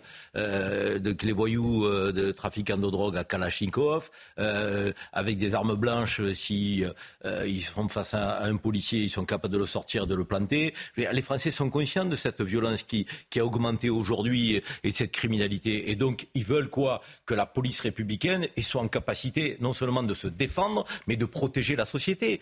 Euh, tout à l'heure, effectivement, moi je disais, il faut imposer un devoir de réserve. Il ne faut pas que ces institutions se critiquent. Il faut qu'elles travaillent ensemble. si on hein. doit les faire progresser, donc euh, ok, posons-le, mais euh, ne généralisons pas. C'est comme quand on se souvient de la manif de certains policiers également. Hein, le problème de la police, c'est la justice. Exactement. Quand Alliance avait dit le problème de la police, c'est la justice. Je suis désolé. Non, c'est pas la justice le problème de la police. Et la justice, elle est dans une situation de clochardisation en France aujourd'hui. Il faut aussi le dire. Et si la clochardisation s'ajoute à l'idéologie, on n'est pas sorti de l'auberge, comme on dit. la gauche s'est éloignée du bon sens, contrairement à son électorat. C'est ce que nous dit aussi ce sondage.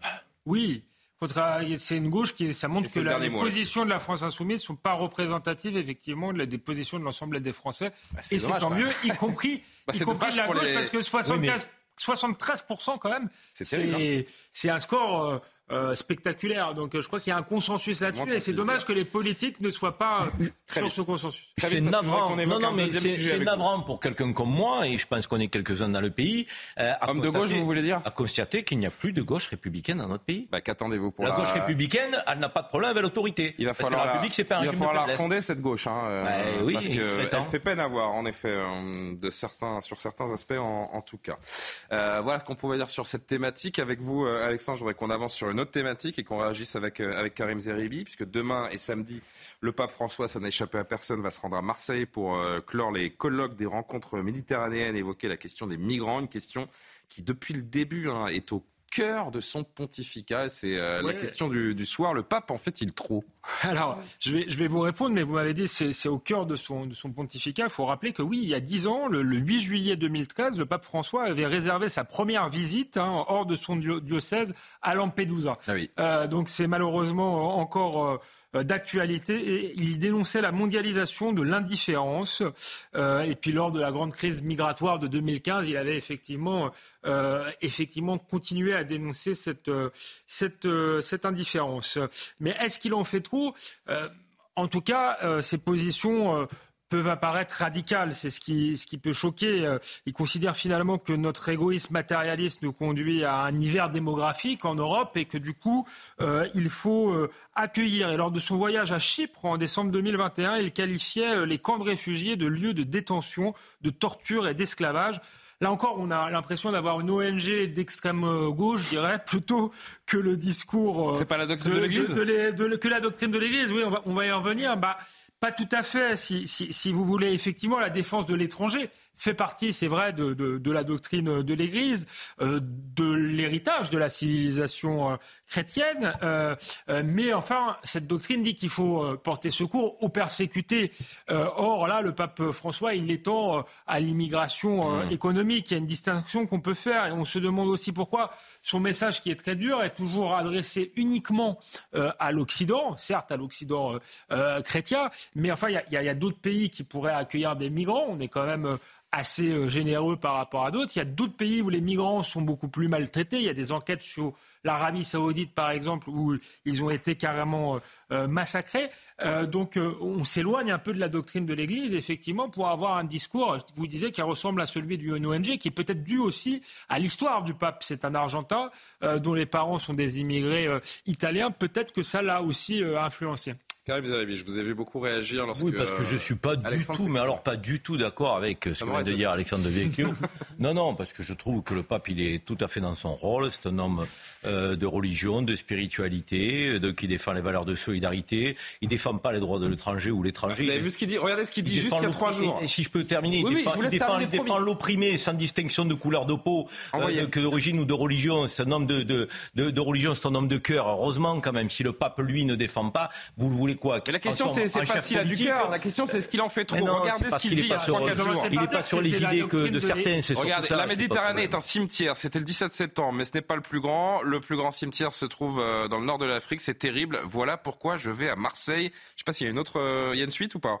Oui, le défi migratoire doit être affronté ensemble. Il ne sera bénéfique que s'il est construit sur la fraternité en mettant au premier plan la dignité humaine et les personnes, surtout celles franchement, qu'est-ce qui vous le plus Mais c'est non mais mais, ah, moi, moi j'aimerais l'entendre. J'aimerais l'entendre. mais moi j'aimerais l'entendre. Euh, Il dit je vais à Marseille. J'aimerais l'entendre dans la bouche de tous les dirigeants du G20, parce qu'effectivement, si on travaillait euh, de co-développement au développement de l'Afrique, peut-être que les gens euh, ne fuiraient pas. Alors là, c'est pas la guerre, mais la misère.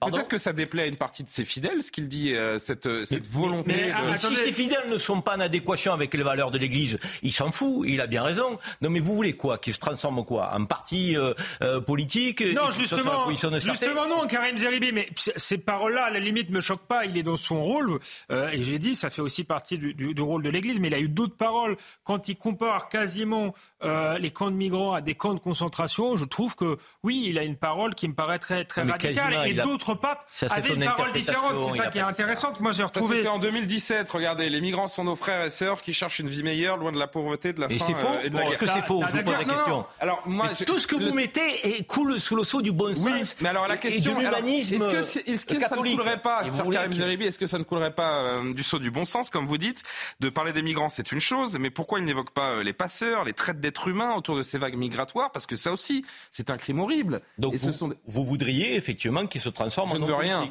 Je ne veux rien. je vous dis juste que depuis qu'il a, pris pour lutter contre les passeurs, il n'est pas le ministre de l'Intérieur euh, du Vatican. Depuis qu'il est, le pape des catholiques. il a des prises de parole et des gestes forts sur les migrants, mais il ne va pas plus loin que cela. Il ne va pas dans les considérations qui mais sont. Mon cher euh, Julien, évidemment qu'il condamne les passeurs, mais, mais, vous n'allez pas me dire qu'il est complice des passeurs. Ne le comparez pas. À lui. non, mais, non, mais parce que je n'ai pas dit non plus. Tout à l'heure, vous le compariez à une ONG. Un peu de respect pour le pape, quand même. Euh, il y a 2 milliards et quelques de catholiques sur la planète euh, donc, qui, qui, arrivent ah, effectivement à s'identifier au pape. un peu de. Certains catholiques, certains catholiques partagent pas tout, beaucoup. tout ce que pense le, le, le, le pour la messe ah mais je, je n'irai pas Volodrome, mais moi je vais à Notre-Dame de la Garde, euh, de, comme tous les Marseillais, de toute euh, obédience euh, religieuse. Et, et c'est aussi ça Marseille. C'est des juifs, des musulmans, des catholiques, des, des non-croyants qui vivent ensemble mieux qu'on ne le dit et qu'on ne le pense. Si, bonne mère. Donc, si je peux voir la bonne mère. Si je peux conclure en, en, en citant un autre pape. Tu as dit quelque chose qui était faux sur les migrants. Il y a 8 millions et demi de migrants qui restent en Afrique. Hein. On n'en accueille que 10%. 90% restent en Afrique. Je te le dis quand même parce que c'est une faute. Bah, c'est pas des migrants s'ils restent en Afrique. Non, ben si, parce que c'est des migrants, ils migrent dans la région. ah, d'accord. Quitter son pays. D'accord, d'accord. Mais, tu sais bien, Karim, que l'accueil est moins généreux que, que chez nous. Donc, euh, on n'est pas obligé de se battre toujours la, la, la coulpe et de culpabiliser l'Occident. Moi, je trouvais qu'il avait un discours culpabilisateur que n'avait pas un autre pape, parce que, euh, comme quoi tous les papes, euh, Jean-Paul II, par exemple, il disait que les États ont le droit de réglementer les flux migratoires et de défendre leurs frontières. Et surtout, il, il disait, le plus important, c'est de construire les conditions concrètes de la paix en ce qui concerne les migrants et les réfugiés. Après, les vagues de migrants n'étaient pas les mêmes. À ce qui signifie s'engager sérieusement à sauvegarder avant tout le droit de ne pas émigrer, c'est-à-dire de vivre en paix et dans la dignité euh, dans sa propre patrie. C'est important aussi. Mmh. Donc euh, on avait un discours plus nuancé, un discours d'accueil. des discours d'accueil, mais un discours aussi pour permettre surtout aux gens de vivre chez eux. Tiens, il nous reste juste 20 secondes parce que c'était la, polémique d'il y a quelques jours. Euh, je voudrais juste vous noter, vous donner le, le sondage BVA pour RTL qui nous rappelle que près de 70% des Français estiment que le déplacement du président de la République Emmanuel Macron à la messe papale est normal. Mmh. Ah oui, Français en tranché. Pas de problème, cette polémique. et en plus, c'est pas une entorse à la laïcité. Hein. Non. Parce que dans les, pour, la, pour LFI, oui, mais de euh, laïcité, euh, un élu comme représentant d'administration a ah tout à fait le droit euh, de participer à une messe. Hein. Une messe et à d'autres manifestations religieuses. ils, ne s'en privent pas d'ailleurs. bon, messieurs, merci. C'était viril mais correct. Comme un bon match, comme un bon match de rugby comme un PG, un PG, un Ça, on verra dimanche. On verra dimanche, mais comme un France-Namibie, dont on va vous donner le résultat dans, dans quelques minutes, puisqu'il est l'heure du journal de Maureen Vidal, 23h30.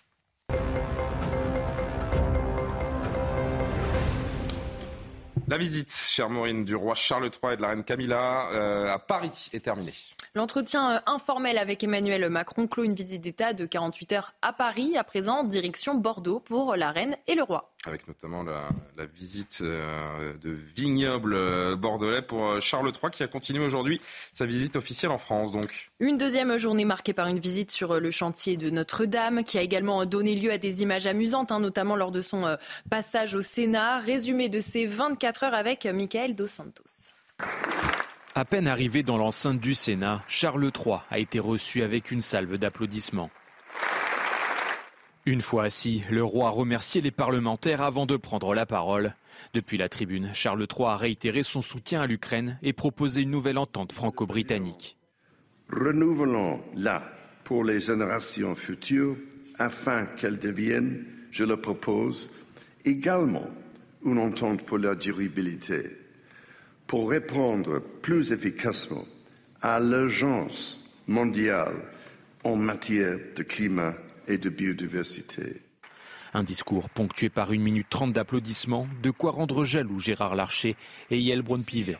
Des applaudissements qui nous feraient rêver, Madame la Présidente et moi-même, dans nos hémicycles respectifs. nous ne désespérons pas, Monsieur le Président. Après le palais du Luxembourg, Charles III a rejoint Saint-Denis. L'occasion de rencontrer de jeunes athlètes et d'assister à une partie de ping-pong inédite entre la reine et Brigitte Macron. Dans la ville des rois de France, Charles III a également découvert le village rugby, posé avec le président et le maillot du PSG, visité la basilique avant de reprendre la direction de la capitale. Après un bain de foule au marché aux fleurs, rebaptisé Élisabeth II, le roi s'est rendu sur le chantier de Notre-Dame de Paris. En fin de journée, Charles III a participé à une table ronde sur le climat et la biodiversité au Muséum national d'histoire naturelle, avant de clore sa visite officielle demain à Bordeaux. Le verdict est tombé ce soir dans l'affaire Monguillot. Wissem Mana est condamné à 15 ans de prison. Maxime Guénon à 13 années de réclusion. Ce chauffeur de bus tué en 2020 euh, à Bayonne, Philippe Monguillot, l'avocat général avait requis 15 ans pour les deux accusés. Leur profil antisocial a été mentionné dans la cour. La femme de Philippe Monguillot a réagi après l'annonce du verdict entre colère et émotion. Écoutez. Ça ne me suffit pas du tout, bien évidemment. Mon mari, c'est la perpétuité. Je suis en colère. Bon, ils sont condamnés quand même, c'est une certitude. Mais en fait, ce qui, me, fait le plus de mal, c'est de voir mes filles sortir comme ça de ce tribunal, en une cour d'assises, en larmes, parce euh, ben, qu'elles n'en peuvent plus. Pour moi, c'est quand même, enfin pour nous quatre, pardon, c'est quand même assez désolant. bien qu'ils soient condamnés, voilà, mais qui, mais pourrissent en prison. Ils ont tué mon époux, ils ont tué le papa de mes filles. Enfin, euh, moi, ma vie, elle est finie.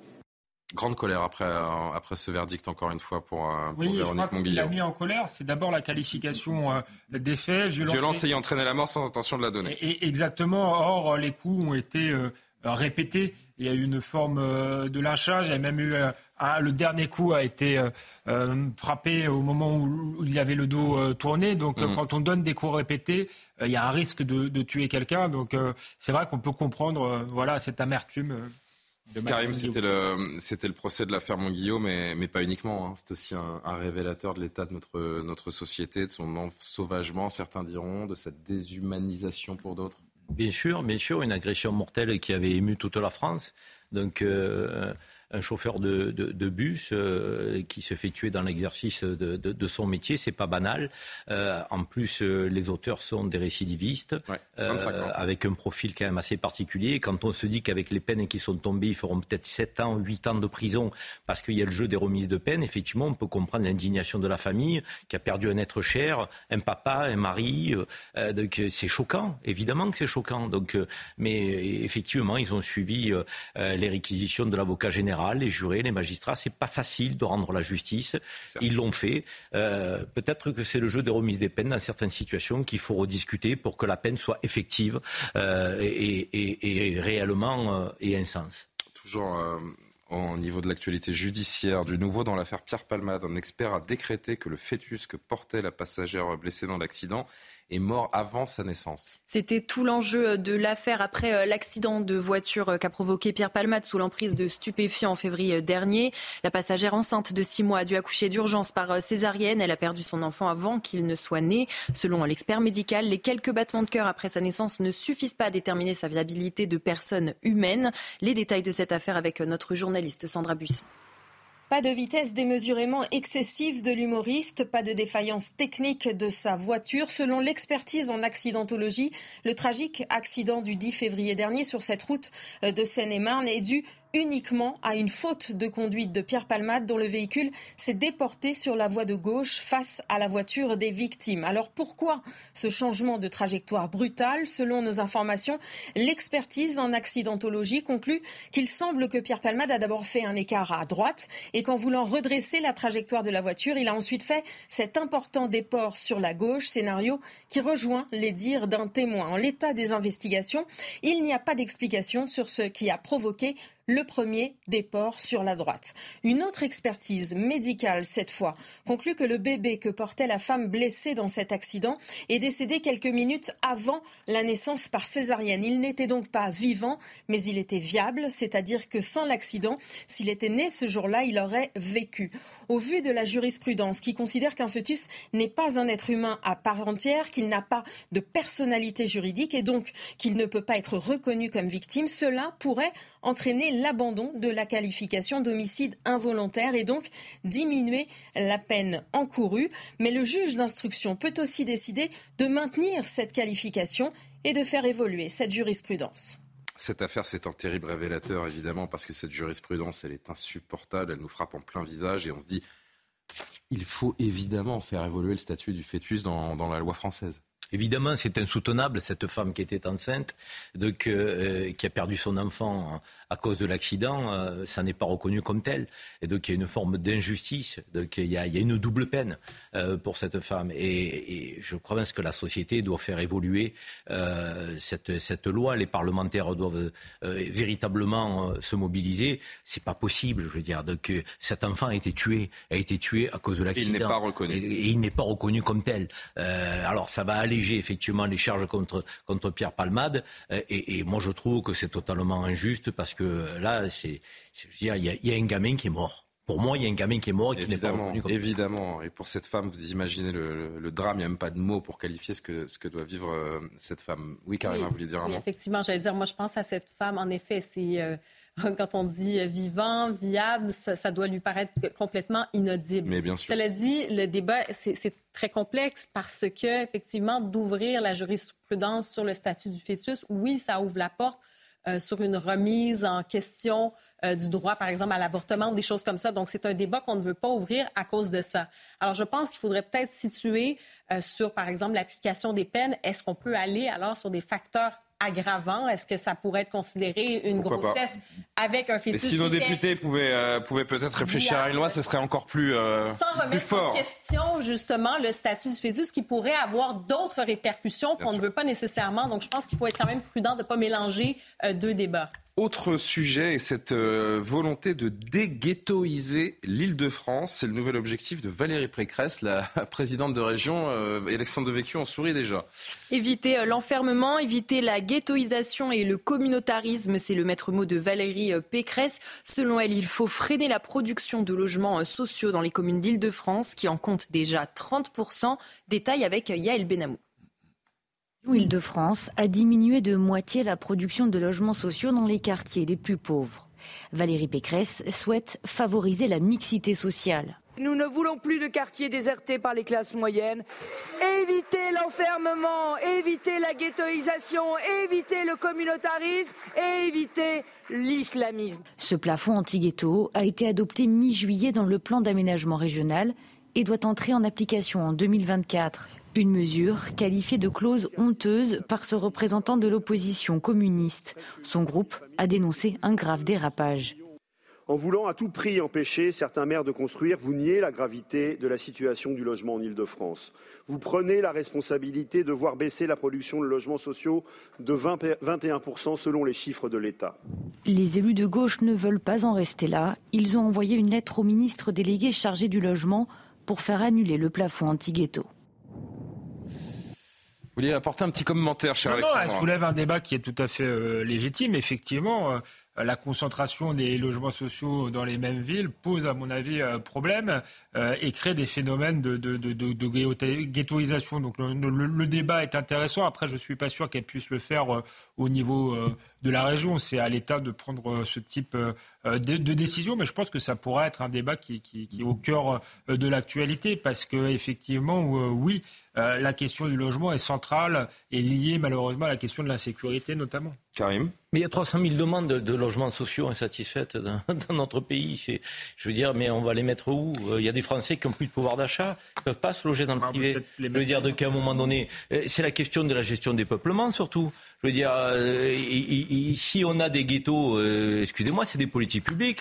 Elles ont peut-être été un peu orientées ou organisées. Enfin, je veux dire, comme si les gens avaient envie de tous vivre ensemble, euh, donc, dans la même barre d'immeuble. Enfin, je veux dire, on marche sur la tête. Mais je suis d'accord qu'il y a eu des erreurs urbanistiques dans le passé. J'ose espérer qu'on ne va pas les répéter. Cela dit, quand on parle de développement, il y a aussi des, des solutions, c'est par exemple de mettre à contribution les promoteurs qui créent des quartiers, qui créent des, des immeubles et qu'il y ait une part, une obligation d'un certain nombre d'unités euh, dédiées au logement social. Ça, ça se fait? dans. Karima, oui, mais il faut, le faire davantage. Faut le faire davantage. Tu, tu trouves que c'est normal que ce soit les mêmes villes qui portent le même euh, qui, qui, accueille tous les pauvres, toutes les, les, les, populations. Les amis, c'est un sujet que je connais un petit peu parce que je le pratique euh, donc dans le monde économique. Euh, il y a 25% d'obligations de logements sociaux euh, pour les euh, communes aujourd'hui. Donc après, certaines n'ont pas le choix. Certaines ont des demandes qu'il faut satisfaire. C'est une réalité. Alors après qu'on répartisse mieux et qu'on mette des classes moyennes, comme le disait Karima, avec peut-être des, des, des logements sociaux, avec peut-être des résidents seniors, avec peut-être des étudiants. Oui, c'est le mix qu'il faut, auquel il faut travailler. Mais les logements sociaux, on en a besoin dans le pays. L'inflation, le pouvoir d'achat, on parle de ça tous les jours. Allez, une dernière image qui va tous nous réunir, puisque euh, on parle au Vali. Pour conclure, euh, on a parlé de Marseille tout à l'heure, qui a fait trois partout, euh, qui a réussi à sauver sa peau sur la pause de l'Ajax d'Amsterdam. Sans que ça vous fait pas plaisir. pas du tout. Quand c'est un club français en Coupe d'Europe, c'est l'union sacrée, vous le ah savez. Là là. Et la Coupe du Monde de rugby, alors là, la France, Maureen, a été mais sans pitié avec nos amis namibiens. Et oui, 96-0. Troisième victoire en trois matchs pour les hommes. La plus large de l'histoire du 15 de France. Et oui, tout à fait, euh, Julien, tout à fait. Donc avec 13 euh, essais euh, inscrits, c'est le plus gros et large succès du 15 de France en Coupe du Monde. Point noir de cette soirée, hein. Antoine Dupont est sorti sur commotion. sérieusement touché à une pommette, le staff craint une fracture de la mâchoire. Donc prochain match pour la ah France, vendredi 6 octobre contre ah l'Italie. contre l'Italie, ça va faire sans faute cette histoire en Vous saviez où on jouait ce soir? Euh, j'ai un doute. Au Vélodrome? Ah oui, bah oui, je suis bête. évidemment. C'était au Vélodrome. La ville des grands événements. La ville des grands événements, bien sûr. Le pape euh, après-demain. Euh, heureusement que le pape, heureusement que le pape vient à Marseille parce qu'il va falloir un miracle pour l'OM cette saison, cher Karim Seripi. Euh, il est 23h43. Je me tourne et tout ça c'est de bonne guerre évidemment. Éric de Ritmaten Fan de l'OM également, hein, je vous le précise. Euh, la chronique est qu'on reste dans le sport avec vous, cher Eric, parce qu'on va parler des Jeux Olympiques. Alors, on va pas parler de, de sport très précisément, mais plutôt des, des perspectives pour l'emploi. 181 000 postes affectés au JO et peut-être un flop pour l'emploi. Euh, faute de main-d'œuvre, ça fait euh, plutôt mal à entendre, euh, cher Eric. Oui, parce que la main-d'œuvre manque, hein, et on Mhm. cherche dans la construction, le tourisme, l'organisation, la sécurité. Et ce qui est incroyable, c'est qu'on avait besoin de 150 000 personnes, et le Centre de droit d'économie et du sport, le CDES, a remonté les besoins à 181 000. Et malheureusement, dans tous les métiers pour lesquels on aurait besoin d'emploi, eh bien, il y a pénurie de main-d'œuvre.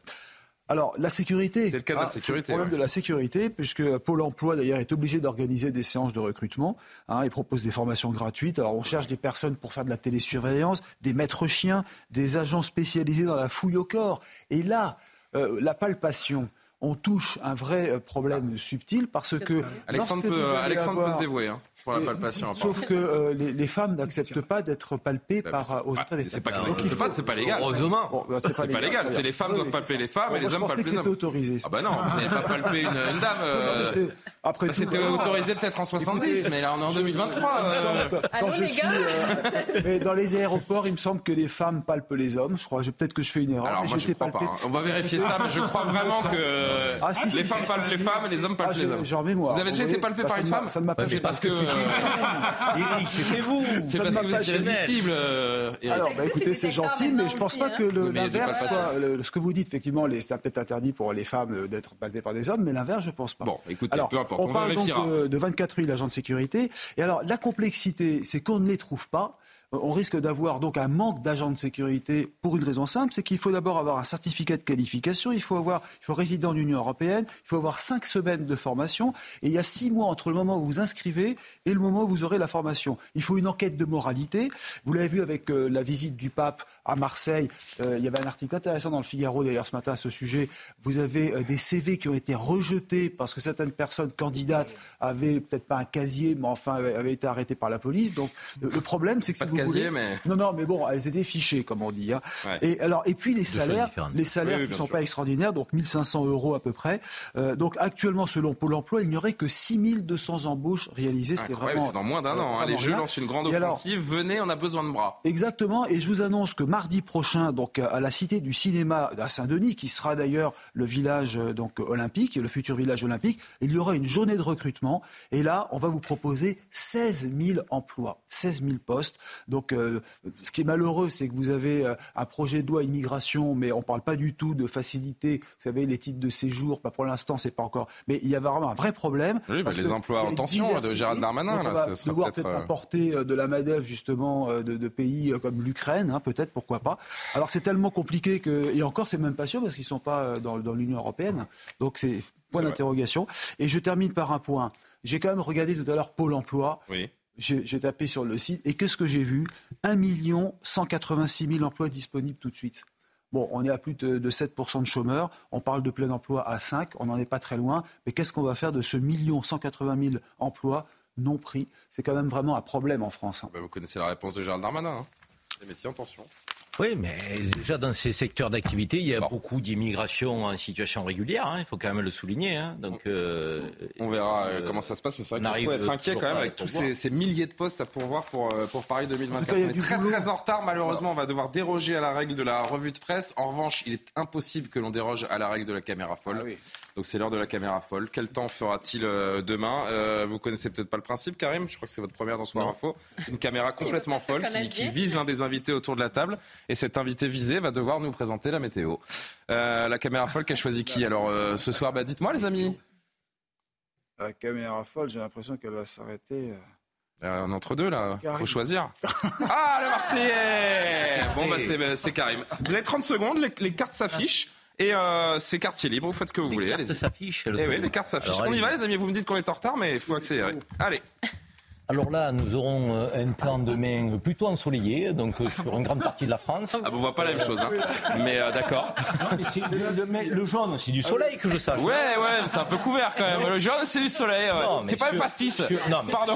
Sur, sur une partie du pays. Bon, nous aurons des températures quand même qui seront des températures de non de mois de septembre. C'est vrai. Euh, 19 degrés dans le sud, la plus belle région de France. Bien sûr, bien Et sûr. 17 sur Paris, la capitale. effectivement. Évidemment, demain après-midi. Et puis on aura un peu de vent quand même, même Quand petit même. Mistral là, donc, euh, donc dans le sud de la France. Petite Et quelques tramontane. petits nuages dans le centre du côté de, de la région Rhône-Alpes et du sud-ouest.